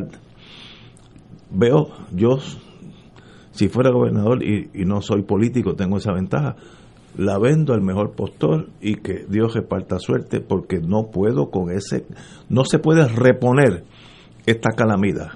estamos 47% más bajo en productividad del último de la lista. Pues, ¿Qué hacemos ahora? Pues apagar la luz, era literalmente apagar la luz. Eh, don Héctor Richard. Bueno, lo que tú estás relatando es lo que se ha venido conociendo por muchos años y que propició que el entonces senador Selhammer y Batia trataran de buscarle un, un cauce para rescatar lo que fue una joya de compañía de producción de electricidad. Digo una joya porque estoy seguro que si ves el listado de las compañías que están por encima de nosotros ahora, pues va a estar Georgia Power y va a estar también Tampa Power. Sí, con Edison, Austin Power. Pues la Autoridad de Energía Eléctrica en los tiempos buenos de la autoridad estaba en la misma posición que esas que yo menciono en cuanto a eficiencia. Y eh, exportaba conocimiento a otras compañías y otras compañías venían a Puerto Rico también a compartir conocimiento. O sea que cuando caímos presos de los partidos y los inversionistas, pues tenemos el resultado que está el quebrado. Quebrado de muchas maneras, moralmente y desde el punto de vista operacional. Lo que ha propiciado que la Junta de Supervisión Fiscal decida que se va a desaparecer, que ha dividido la producción y la distribución y, la operación en distintos estamentos y que de un momento a otro, pues, mm, si se resuelve el tema de la deuda, que todavía está por resolverse, pues habrá una, una operación que va a ser más cara que lo que tenemos hoy en día, pero con alguna esperanza de que luego pues se pueda ajustar y, ser una, una entidad o varias entidades que conjuntamente produzcan el servicio que Puerto Rico necesita. Ahora, eh, tenemos que subrayar que tuvimos una oportunidad cuando los huracanes de mejorar la infraestructura de esa entidad y por la manera en que se condujeron los trabajos, lo que hay son curitas puestas a un sistema y por eso se cae. Y el domingo se cayó en San Juan y, el, en el oeste de Puerto Rico se cae todos los días. Y entonces la cosa es que si tú no tienes planta no sobrevives. Y, y, de, y de paso no le hacemos tan caso a la, a la energía renovable. Como que eso lo dejamos a un lado. Aunque el gobierno de Obama nos dijo, esta es la manera que Puerto Rico puede echar adelante. Es una industria que es preciosa. Adelante, ¿verdad? Pero entonces tenemos el problema de que si tú le bajas la producción a energía eléctrica, ¿de dónde vas a pagar lo que debes? Puerto Rico debió buscar una manera de separar las dos cosas. Coger el golpe de alguna manera por la cuestión financiera y dejar libre la cuestión de la energía para poder buscar una solución. Pero tenemos atada la solución del problema energético al pago de la deuda, que no la podemos pagar, que la misma Junta se da cuenta que es un momento muy difícil porque ese plan que se está estructurado nos va a llevar a nosotros en cuatro o cinco años otra vez al mismo punto de otra Junta de Supervisión Fiscal. Así que no, no es liviano lo que Puerto Rico está pasando y demuestra la falta de liderato que ha habido aquí en el país por unos cuantos años en atender de frente los problemas que tenemos. no de porcho. vamos a una pausa, son las seis y cuarto, vamos a una pausa y regresamos con Héctor Luis Acevedo. Fuego Cruzado está contigo en todo Puerto Rico. Radio Paz te ofrece el mejor motivo para levantarte temprano y disfrutar el comienzo de un nuevo día de lunes a viernes con Enrique Liboy y Radio Paz en la mañana. La dosis perfecta de noticias, deportes y éxitos musicales de todos los tiempos, humor y curiosidades, calendario de actividades y tus peticiones musicales por el 787-300-4982. Conéctate con el 810 AM de lunes a viernes con Enrique Liboy y Radio Paz en la mañana. Dale una vuelta al mundo los viernes a las 2 de la tarde y repasa las noticias y acontecimientos más relevantes, los sucesos que trascienden límites territoriales y sus protagonistas son objeto de discusión y análisis de nuestro panel. Para ampliar la perspectiva noticiosa de nuestra audiencia, emprende una vuelta al mundo, cada viernes comenzando a las 2 de la tarde por...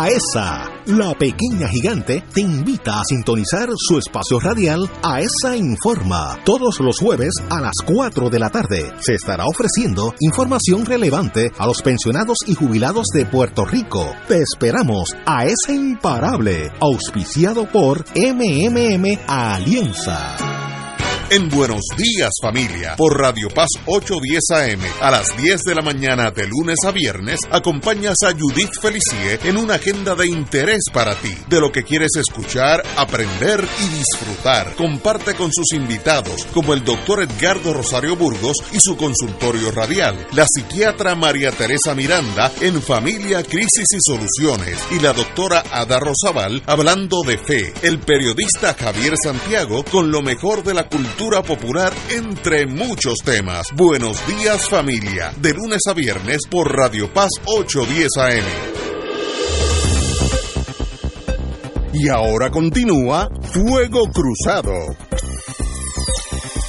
Regresamos amigos, nos quedamos en la noticia muy, muy triste de que Puerto Rico salió último en un survey, un estudio que hizo una compañía privada de las fuentes de energía en los Estados Unidos. Nada menos que JD Powers. JD Powers, imagínate. Y en torno al penúltimo salimos 47% por debajo del penúltimo de 147. En otras palabras, es un desastre real nuestro proceso de producir electricidad.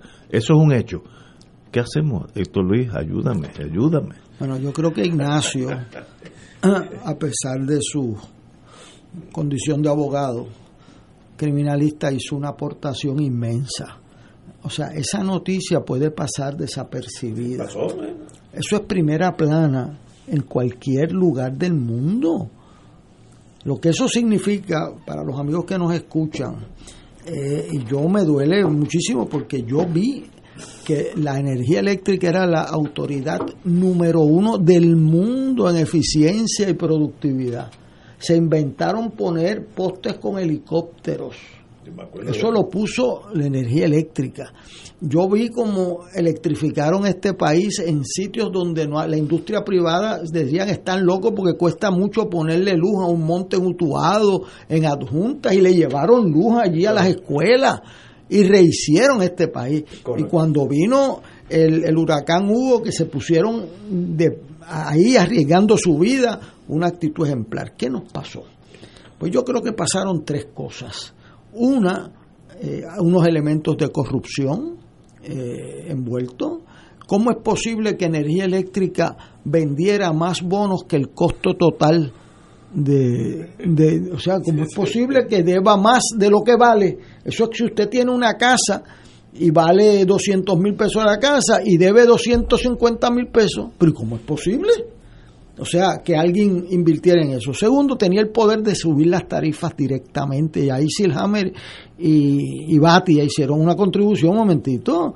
Tú no puedes hacer eso porque entonces los errores se los pasaban al consumidor. Y eso es un error eh, mayor. Segundo, la politización de la agencia. Yo verdaderamente creo que una propuesta que han hecho de extender la ley Hatch a algunos eh, claro, hay que ver las consecuencias. Si aquí extienden la ley que prohíbe que los empleados públicos aporten a los partidos o se identifiquen en campañas y quedan sin funcionario de colegio, pues eso hay que discutirlo. Pero en energía eléctrica es obvio que eso, en la politización de esa agencia, eh, eh, igual que en que educación, cómo tú vas a tener los directivos en, en repartiendo allí. Lo tercero, hubo unas dinámicas internas que debilitaron la institución y yo eso lo veo venir, donde el interés, eh, o sea, yo hago la pregunta, ¿a quién usted le sirve? Ah, bueno, con los empleados hay que tener consideraciones, pero usted es empleado no de los empleados, los partidos y los gobiernos, son de los consumidores de energía eléctrica. Cuando a mí la directora de una farmacéutica en Barceloneta, ingeniera puertorriqueña, me dijo, nos está matando el costo de electricidad hicimos una propuesta, las tres farmacéuticas de aquí, los tres gerentes, y nos sale a la mitad de lo que nosotros pagamos. Pero no nos deja energía eléctrica hacerlo porque le quitamos los industriales y ya tenemos un grave problema entonces. Porque hemos perdido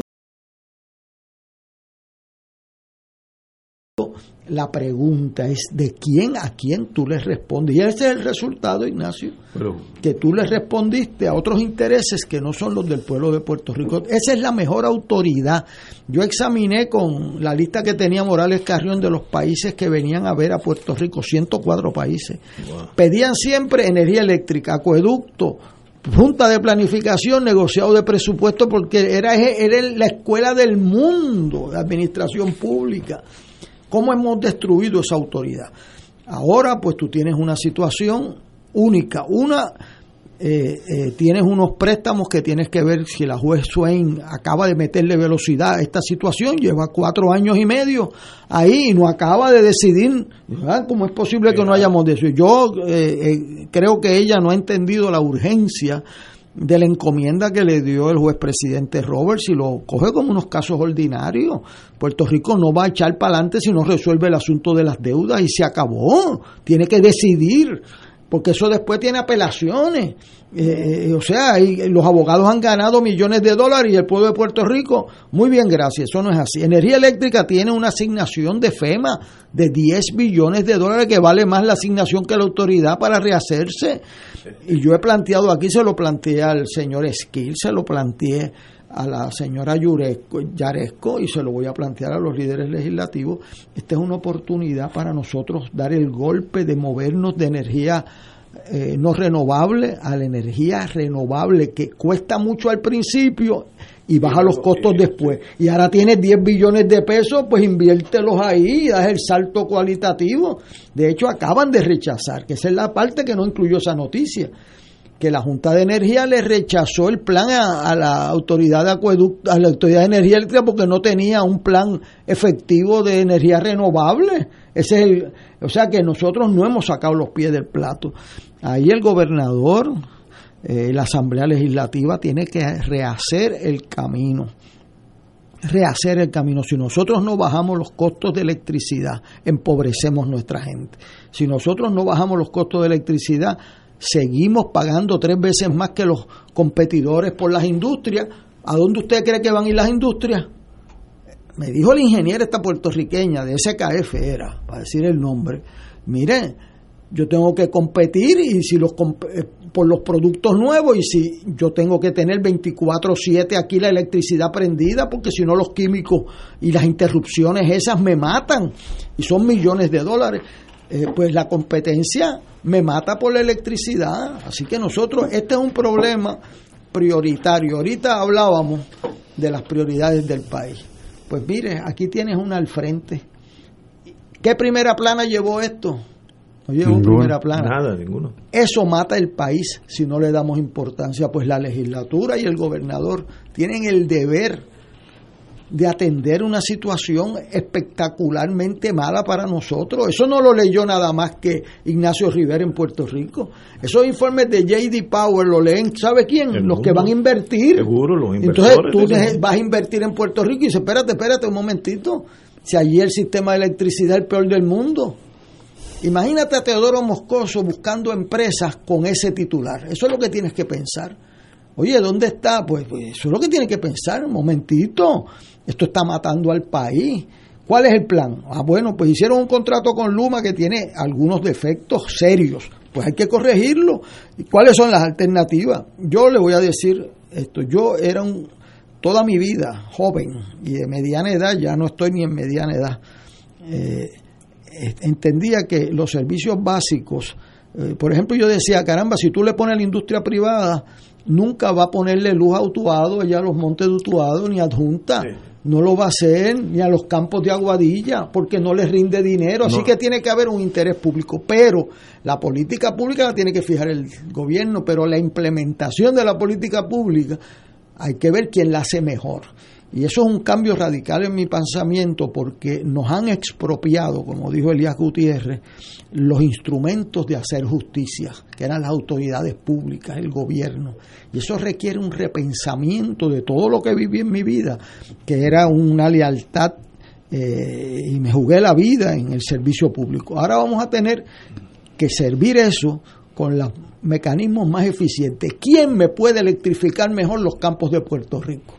¿Y quién puede mantener un sistema donde no se me vaya la dichosa luz? Mire, yo puse paneles solares, tardaron un año en ponerme el contador para que la energía que yo le paso a energía eléctrica, pues mire, eso fue hace seis meses y no me han notificado que, que me van a pagar un centavo, pues no sabemos. O sea, eh, a ellos no les conviene hacer eso. Pues, entonces, eh, eh, pues alguien tiene que, que, que, responder. Así que esa es una agenda del país. Yo le agradezco a Ignacio que haya rescatado del olvido las cosas importantes. O nosotros mejoramos la calidad y el precio de la energía eléctrica o condenamos al desempleo a nuestros hijos y nuestros nietos porque no van a establecer industrias mientras la electricidad sea tres veces más cara aquí que en la competencia. Eso no necesita ir a Wharton School para eso. varias personas me han, me han preguntado que, que vuelva y, lea lo que, lo que dije y para que no haya margen de error lo voy a leer en inglés. Eh, esto es un estudio que hizo JD Power, que es una compañía ranqueada mundialmente en torno a los estudios de las generadoras de electricidad. Cito en inglés. Prepa score was almost 50% lower than the average utility, 47% worse than the second worst comparable utility, and the lowest of the group of 144 utilities ranked in the survey. In the survey. ¿Qué uno hace? Si yo dile, dile lo que incluía el survey. O sea, eh, 144 de la... De la ¿Y qué incluía? ¿Qué criterios evaluaban? Ah, sí, aquí, ok. Eh, power, power, power quality, calidad, que no se vaya, que venga, que se, los amperes bajen y suban. Reliability, lo, mismo. El precio, ahí sacamos jefe. Customer Care, que es el cuido, el, trato con el cliente y comunicación con el pueblo. Y somos de 144 la peor y 44, 47% por debajo de la penúltima. Pues mire, yo no sé, pues, si yo fuera Pierluisi, yo, esto es un problema tan y tan serio que hay que privatizar. Para mí es privatizarlo. Yo no puedo bregar con. Si yo fuera gobernador, no tengo ni el tiempo ni la energía. Por tanto, hay que ir privatizando esquinitas para que el caos no sea total. No sé cómo manejarlo. Héctor, Rachel. Eso precisamente es lo que, lo que se ha hecho. Se ha privatizado. Luma es un, es un operador de, del sistema. La generación pues está privatizada en parte hace tiempo. Hay movimiento para una entidad que adquiera la generación que tiene la autoridad y de paso si hay algo que esté obsoleto pues se elimine. Y, y hay el dinero. Lo que pasa es que estamos en, empantanados en, en procesos eh, de, la deuda. Y eso pues atrasa lo que, lo que se va a hacer y determina cómo hay que pagar esa deuda y hay que pagar por la energía que el costo que vamos a estar pagando, entiendo yo, va a ser más alto que el que estamos pagando ahora. o sea, que es un inevitable. eso yo lo veo inevitable. Es un suicidio. Políticamente hay que decir que va a bajar, pero todos sabemos que va a subir. Sí. Porque es que la realidad. Entonces, pues si el problema es que el costo es muy alto y no permite el desarrollo de actividad económica porque ese costo es muy alto, pues entonces tenemos un, un problema eh, muy serio que te puedo decir, por ejemplo, hace dos semanas una, una compañía farmacéutica eh, quería traer a Puerto Rico una línea de producción de otro país, estaba todo ready, pero cuando llega el momento de la verdad, de comparar los costos, pues el que se sale completamente de la razonabilidad de energía eléctrica. O sea que ante eso, pues esa, esa línea de producción pues no, no vino no vino a Puerto Rico, porque no es porque no quieran venir, es porque no es económicamente factible tener esa producción aquí. Entonces, ese es el resultado de, tener un costo energético que sobrepasa los niveles aceptables del, del, mundo de la manufactura. y esos criterios que tú mencionas que están ahí expuestos, pues son parte de lo que estas compañías están viviendo. Porque tienen generadores, algunos tienen hasta una operación mixta de energía eléctrica, algo de solar y generadores porque necesitan un sistema redundante, no puede caerse ninguno de ellos. Es que, ¿Sabes que Cuando vienes a ver, pues eso es un peso que tenemos en la espalda que nos inhibe el tipo de crecimiento de manufactura, ¿verdad? En el pasado, que tú viviste, cuando las compañías hacían ese análisis, decían, bueno, pero como tenemos el escape de la 936, pues empatamos y esa era la razón por la cual había manufactura. ¿verdad? Primero la 931, después la 936. Pero, pero ausente eso, que eso es al pelado, pues entonces eh, energía eléctrica es lo que te impide, porque la mano de obra está muy razonable, el nivel tecnológico del país también, las universidades están aquí, el sistema financiero es bueno, el sistema legal sea, no hay un riesgo de que vaya a haber una insurrección en el país, aunque en Washington quizás lo hubo. Este, pero cuando vienes a ver, tienes un problema que no permite ese tipo de desarrollo. Entonces tienes que pensar ah, cuál puede sobrevivir con esos costos. Pues mira, muy poco porque para la industria de, de vamos a decir, de la hospedería, ¿verdad? Pues tampoco puede, porque cuando vienes a ver a comparar cuánto cuesta enfriar un cuarto aquí versus República Dominicana, y Pues ahí Cinco un problema. veces más barato allá. Bueno. Cinco veces más Pues y le suman la mano de obra, pues y tiene eh, los, los comparables te, te, te guían ahora, como tú puedes generar ciertas eficiencias con tecnología, pues compensa, pero no todo, no toda la actividad económica puede definirse como que tú le puedes aplicar tecnología que te va a ahorrar tanto que te dispensa el costo, el costo de la energía. O sea, Problema tienes que estar en una industria muy especializada que no dependa de la energía como fuerza motriz. Y son muy pocos. son muy pocos. No, es un problema que yo no, hasta que leí eso, y lo traje porque me yo lo cogí de chamba en el fin de semana, eh, que salió en el internet. Eso no es que lo mandaron a Puerto Rico, yo lo cogí del mundo. Eh, pero es un problema que el gobierno ahora de Pierluisi hasta el 24 es su problema. Un problema muy serio que hay que mirarlo, aunque cueste dolor, blood, sweat and tears, hay que meterle caña. Porque si no un día vamos a llegar aquí a oscuras. ¿Sabes? Es Que vamos en esa, en esa trayectoria.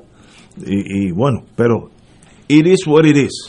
Ya delineamos, le tomamos un rayo X al paciente, ahora el, cirujano tiene que ir a, a ver qué se hace. Y no- nosotros, ninguno de nosotros tres somos eso. Ya, ya expusimos el, el paciente. Vamos a una pausa. Fuego Cruzado está contigo en todo Puerto Rico. Cómprame un sistema solar y escúchame aquí en Radio Paz.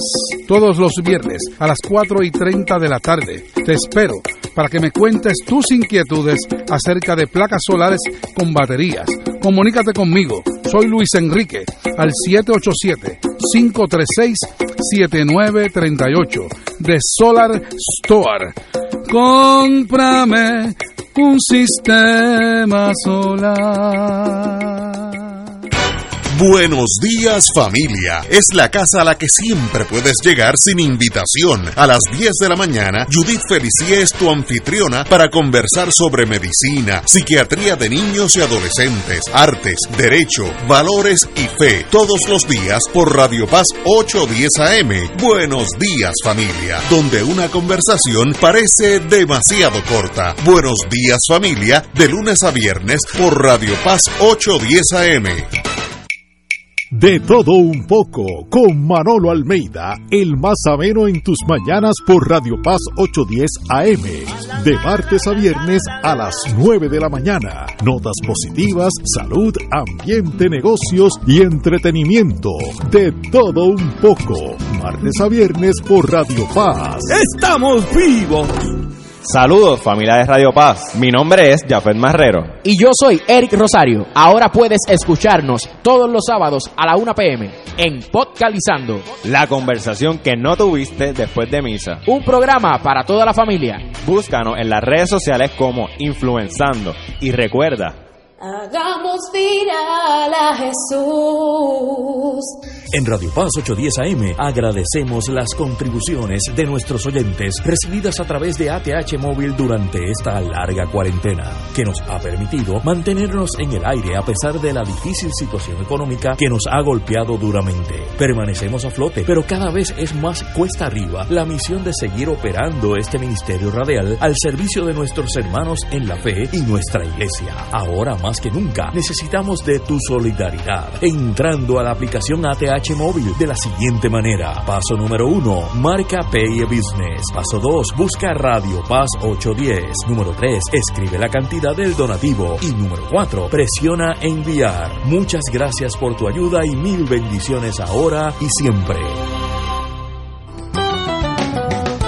Escucha los sábados a las 5 de la tarde para servirte un programa del Colegio de Profesionales del Trabajo Social de Puerto Rico con los temas de interés a la comunidad. Recuerda, los sábados a las 5 de la tarde para servirte por Radio Paz 810. Y ahora continúa Fuego Cruzado.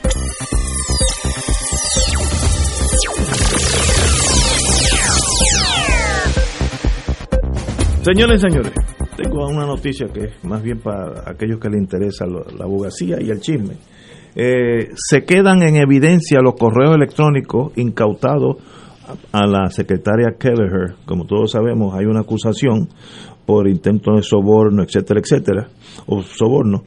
Y sencillamente los abogados muy competentes que son, cuando hay grabaciones, la batalla de un abogado de defensa es que no entre en evidencia. Porque como me dijo a mí el querido amigo, y que descanse en paz Pérez Jiménez, juez federal, me dijo, por buenos que sean los abogados, yo nunca he visto un abogado que pueda contrainterrogar una grabación. Tú puedes ser un genio.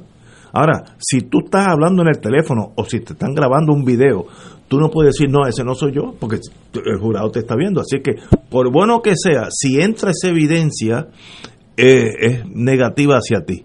En este caso, el juez Besosa, el honorable juez Besosa del Tribunal Federal, dijo, eh, está válida la recolección de esa evidencia, que son los mensajes entre la señora secretaria y el supuesto señor de aquel que iba a cambiar un territorio, una cosa así. Pero ese caso, si yo fuera abogado de ella, pues hay que ponerle más atención porque va en un rumbo, ya está adentro la evidencia, como dicen los abogados, y eso lo hace mucho más peligroso para la señora. Yo no le deseo a nadie que salga culpable de nada, pero estoy describiendo lo que está sucediendo. En este caso, la evidencia ya es parte, será parte del juicio. Ella tiene una estrategia que no me pareció mala eh, desde el punto de vista de defensa, que es el área tuya, Ignacio. Es que ella está viendo con mucho con mucho cuidado la definición del delito. Sí, sí. Y, y si vienes a ver cuál es el beneficio de ella, y uno ni, ni pidió ni le dieron las entidades que estaban hablando. Esa es la defensa. Por eso digo que La, la- la segunda defensa, primero que no entren esas interceptaciones, eso es la primera. Y segundo, eh, mire, aunque entró, no constituye delito. Por eso, o sea Por ahí van. creo que por ahí es que va. Ay, Dios mío. Pero no me gustaría estar en los en los en la posición de la señora, porque son, yo he visto esos juicios, miren, y aunque uno salga inocente, el trauma cambia la vida para siempre. Saliendo bien, cambia la vida para No, siempre. no, y los costos, eso, los costos de abogado es una multa como quiera que sea. Ahora, yo creo que eso debe servir de lección para los funcionarios públicos, para la nueva secretaria, para los nuevos secretarios. Como la rueda da vuelta, amigo Richard.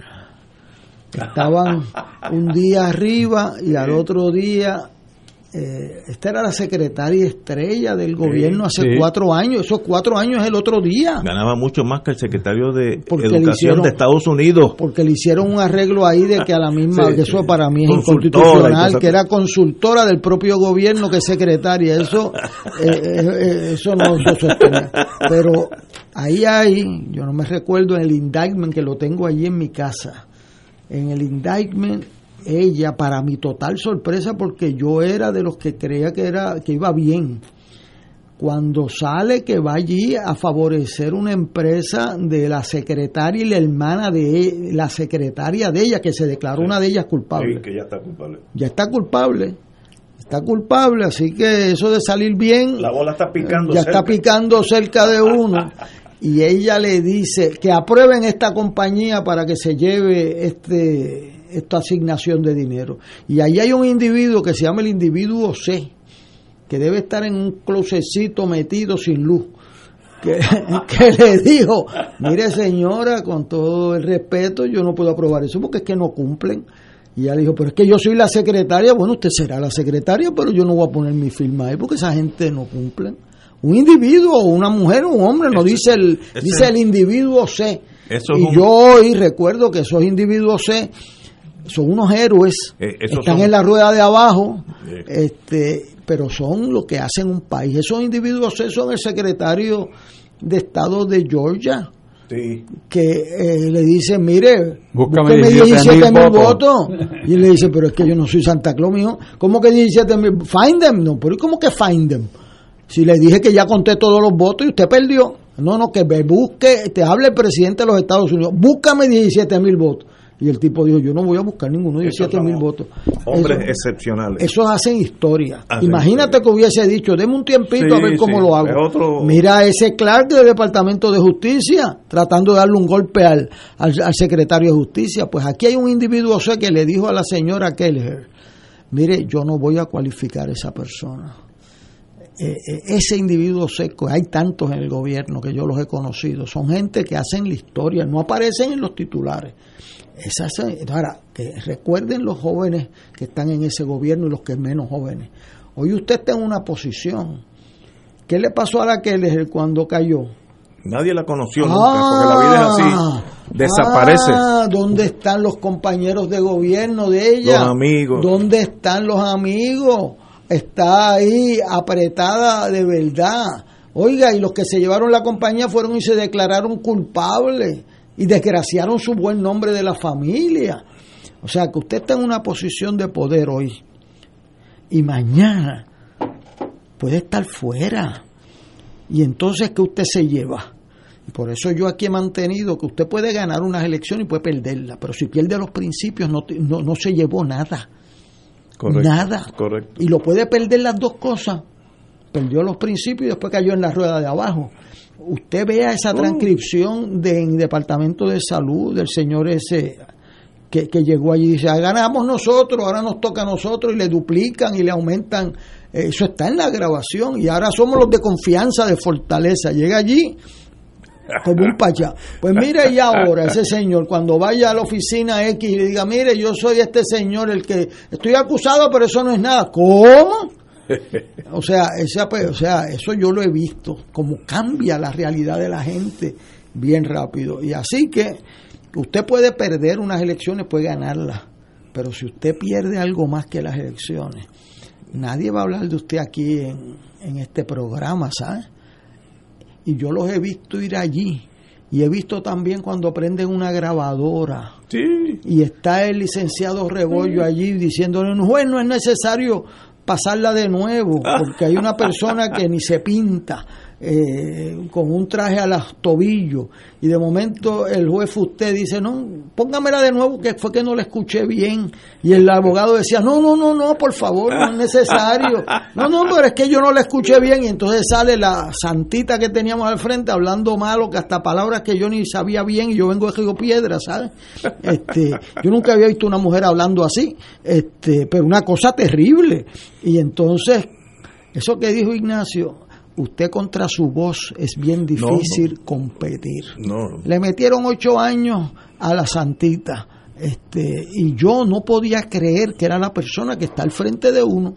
O sea que, que eso es una de las cosas que ha fortalecido mucho a la Fiscalía Federal y es el, la, No, una la capacidad de grabar. Oh, sí, Yo sí. me recuerdo cuando un alcalde lo cogieron que decía el alcalde refiriéndose a un apodo que le ponían very happy, very happy con el, el cargo de corrupción, entonces se lo pusieron allí.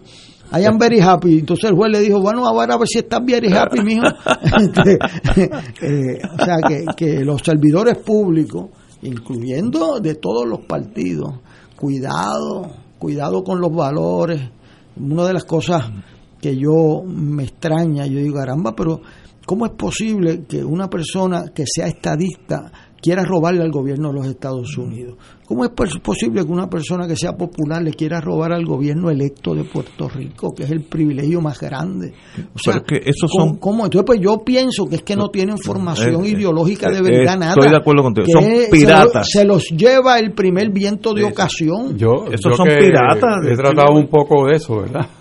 Usted sí, usted con estos muchachos. Pues yo, yo pienso que cada uno de ellos está por sí mismo. Sí, piratas La lealtad es a él mismo o ella y que en el momento de la verdad no están pensando ni si me van a coger, si no me van a coger, qué consecuencias hay, sino que mira lo que yo hice y sigue para adelante a ver si no pasa nada.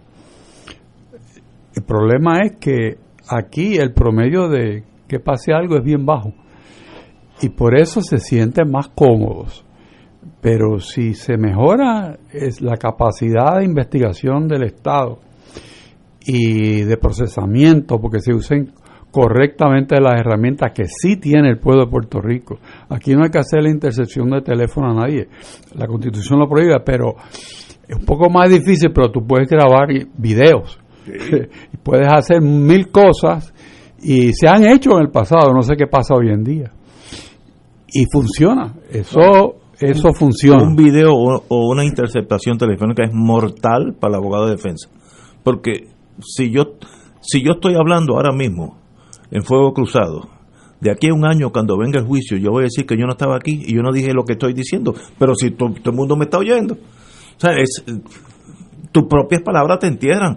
Y los federales tienen una forma que a mí, yo, yo como siempre tengo buen humor, le digo, mire, no, no me enseñen la evidencia porque así yo sigo con esperanza. Pero entonces cuando te acusan a tu cliente, te dan todas las grabaciones. Yo tuve un caso que era de droga, no era muy importante, y me dieron como, no estoy, exager- no estoy exagerando, como 1500 grabaciones de toda, toda la red, de todo el mundo hablando, y, y se corrotan como el puertorriqueño piensa que no se puede interceptar la llamada telefónica, lo dicen todo por el teléfono. Los que han oído grabaciones en Estados Unidos, uno se da cuenta que la mafia está mucho más adelante con nosotros. Por ejemplo, llamada, eh, Héctor, hoy, y Héctor contesta, sí, más nada. Es que hoy nos van a encontrar en el siglo XX a las 4 de la tarde. Hoy, sí, pues es irrelevante. No, nadie habla porque todo, el mundo asume, en Puerto Rico no, todo el mundo rompe y dicen las cosas más incriminatorias. Mira, este llegó tarde el cargamento, pero mira, solamente llegaron cuatro mil libras. Que yo digo, tú necesitas un abogado, tú necesitas un cura. Esto se acabó, it's over. Pero cuatro, tú, este, ese es tu voz. No, pero es que eso no, entonces se inventan una teoría. Es que no, la constitución prohíbe las grabaciones. Mire, eso es otro país que se llama Puerto Rico. Bueno, pero para Este, eso... USA. Y se acabó. Pero en Puerto Rico, cuando tú tienes ese problema, por ejemplo, en, en los casos de secuestro, ¿verdad? Sí. que son muy difíciles de de trabajar y no, no se quiere que se conozca que hay un secuestro, ¿no? porque eso tiene una connotación muy mala. Pues tú utilizas el, el brazo del gobierno federal para bregar con la ser. telefónica. Y trabajas junto con el Departamento de Justicia el problema. Y se puede lograr como se bueno Puerto Rico se destapó eh, de los, de los problemas más grandes que había que era corrupción eh, azul no del no me digo a partido sino de la policía precisamente por un secuestro Tú tuviste en esos años. por eso Sí. o sea que utilizando correctamente las herramientas de los dos sistemas se pueden hacer cosas perfectamente legales pero eficientes ¿Sabes? Eh. Eh, eh, ¿Por qué no se hacen? Pues no sé. Oye, como estamos en el mundo de la prensa, yo el fin de semana me dedico a buscar cosas y tropecé con algo que todos los que han sido militares se recuerdan como ahora.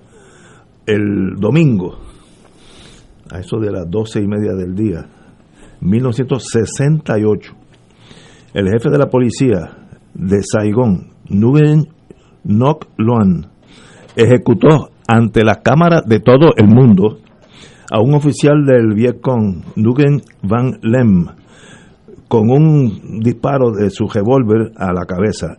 La, esa ejecución fue capturada por el fotógrafo Eddie Adams, que fue un y se tornó un anti-war icon. Esa, eso fue tan brutal y tan cruel que se presentó en Estados Unidos y en el mundo entero y yo creo que de ahí en adelante es que cambió la, la actitud de aún los más halcones dijeron esto se tiene que acabar porque ya no, como dijimos ahorita, un video tú no puedes cuestionarlo. Eh, aquel jefe de la era cuando en TED estaban en el 68 y el Vietcong atacó Saigón y otras ciudades también. Y el jefe de la policía estaba algo molesto y cogieron a este infeliz que era Vietcong, sí, se probó que era Vietcong, pero ya estaba preso y le, con, la, con la misma pistola le hace a los guardias, échense para el lado y le, delante de todo el mundo. Y tú ves cuando la bala le da y brinca la Y sangre. salta- y salta al otro lado. de sangre. Una foto puede cambiar un país. Ahí, de ahí en adelante, Lyndon Johnson dijo, se acabó. ¿Te acuerdas que Walter Cronkite dijo, mire, es tiempo de irnos eh, a, la- a las 5 de la tarde que él tenía. Pues mira cómo es la vida. Eh, el régimen de Vietnam, donde murieron 57 mil Sí, americanos, invitó hace seis meses al portaaviones de los Estados Unidos a la bahía de Danán, ciudad que conquistaron por un tiempo en esa insurrección del, del 68. ¿Por qué? Eso me es difícil los estudiantes míos entenderlo. Esa es la teoría de el enemigo de mi enemigo es mi amigo. Para contener a China y las invasiones de China de los islotes, eh, Vietnam y Estados Unidos se han tornado aliados.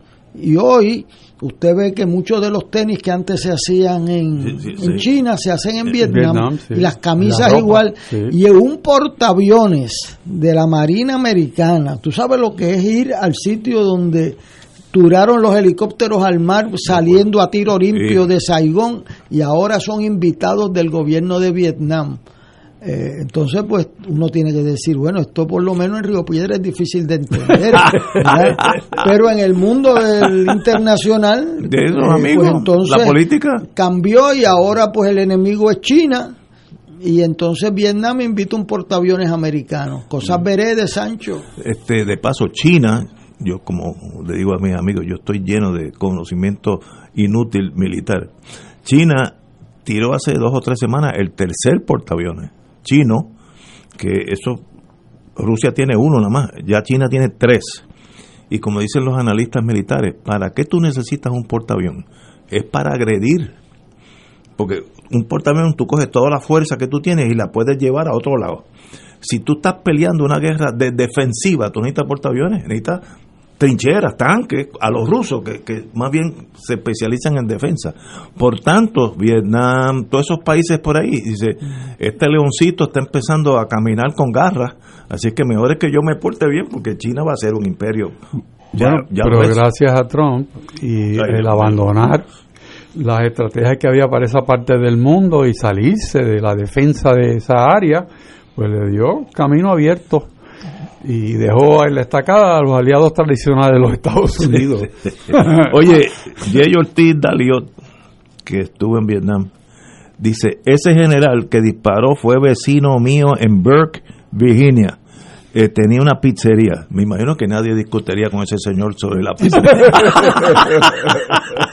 nadie discutió un precio allí porque no es, Estados Unidos le dio asilo porque imagínate, había sido el jefe de la policía interna.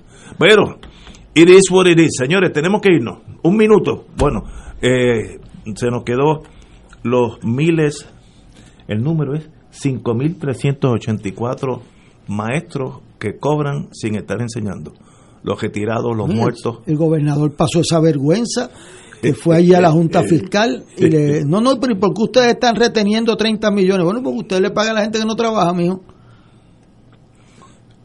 Tú sabes, Es que no pero- es entendible, uno pero, lo- pero ven acá, y como tú vas allí, allí con ese negocio que Educación pagó mi- decenas de millones de dólares a gente que no estaban en las oficinas trabajando. Increíble. Entonces el gobernador allí pues pasó una vergüenza, una vergüenza. A mí me, la vergüenza es doble, porque que venga el secretario de Hacienda, la Contralor, y le diga, mire, esto, pero que venga una junta fiscal nombrada por el presidente de los Estados Unidos y, y la allá en el Congreso, y entonces vengan a señalarme que yo pagué millones de... Pero ¿y tú necesitas que un americano te lo diga. Oye, ¿y los nosotros dónde estábamos? Es que el ¿Cómo es posible que se hicieran esos cheques? ¿Cómo es posible No, que no. no hubiera contabilidad? ¿Y cómo es posible que no lo hayamos recuperado? verdad, usted tiene la razón. Si alguien se jubila o renuncia, los cheques siguen llegando, porque no hay, no hay, la contabilidad no los captura y sigue por ahí para abajo. Y sigue llegando y ahora lo van a cobrar para atrás. Sí. Bueno, Bueno, en muchos casos Vuelvo y te repito, la institucionalidad Exacto. perdida. totalmente de acuerdo. Compañeros, qué privilegio haber estado con ustedes. De verdad que yo aprendo mucho los miércoles con los dos Héctor. Hasta el próximo miércoles, compañeros.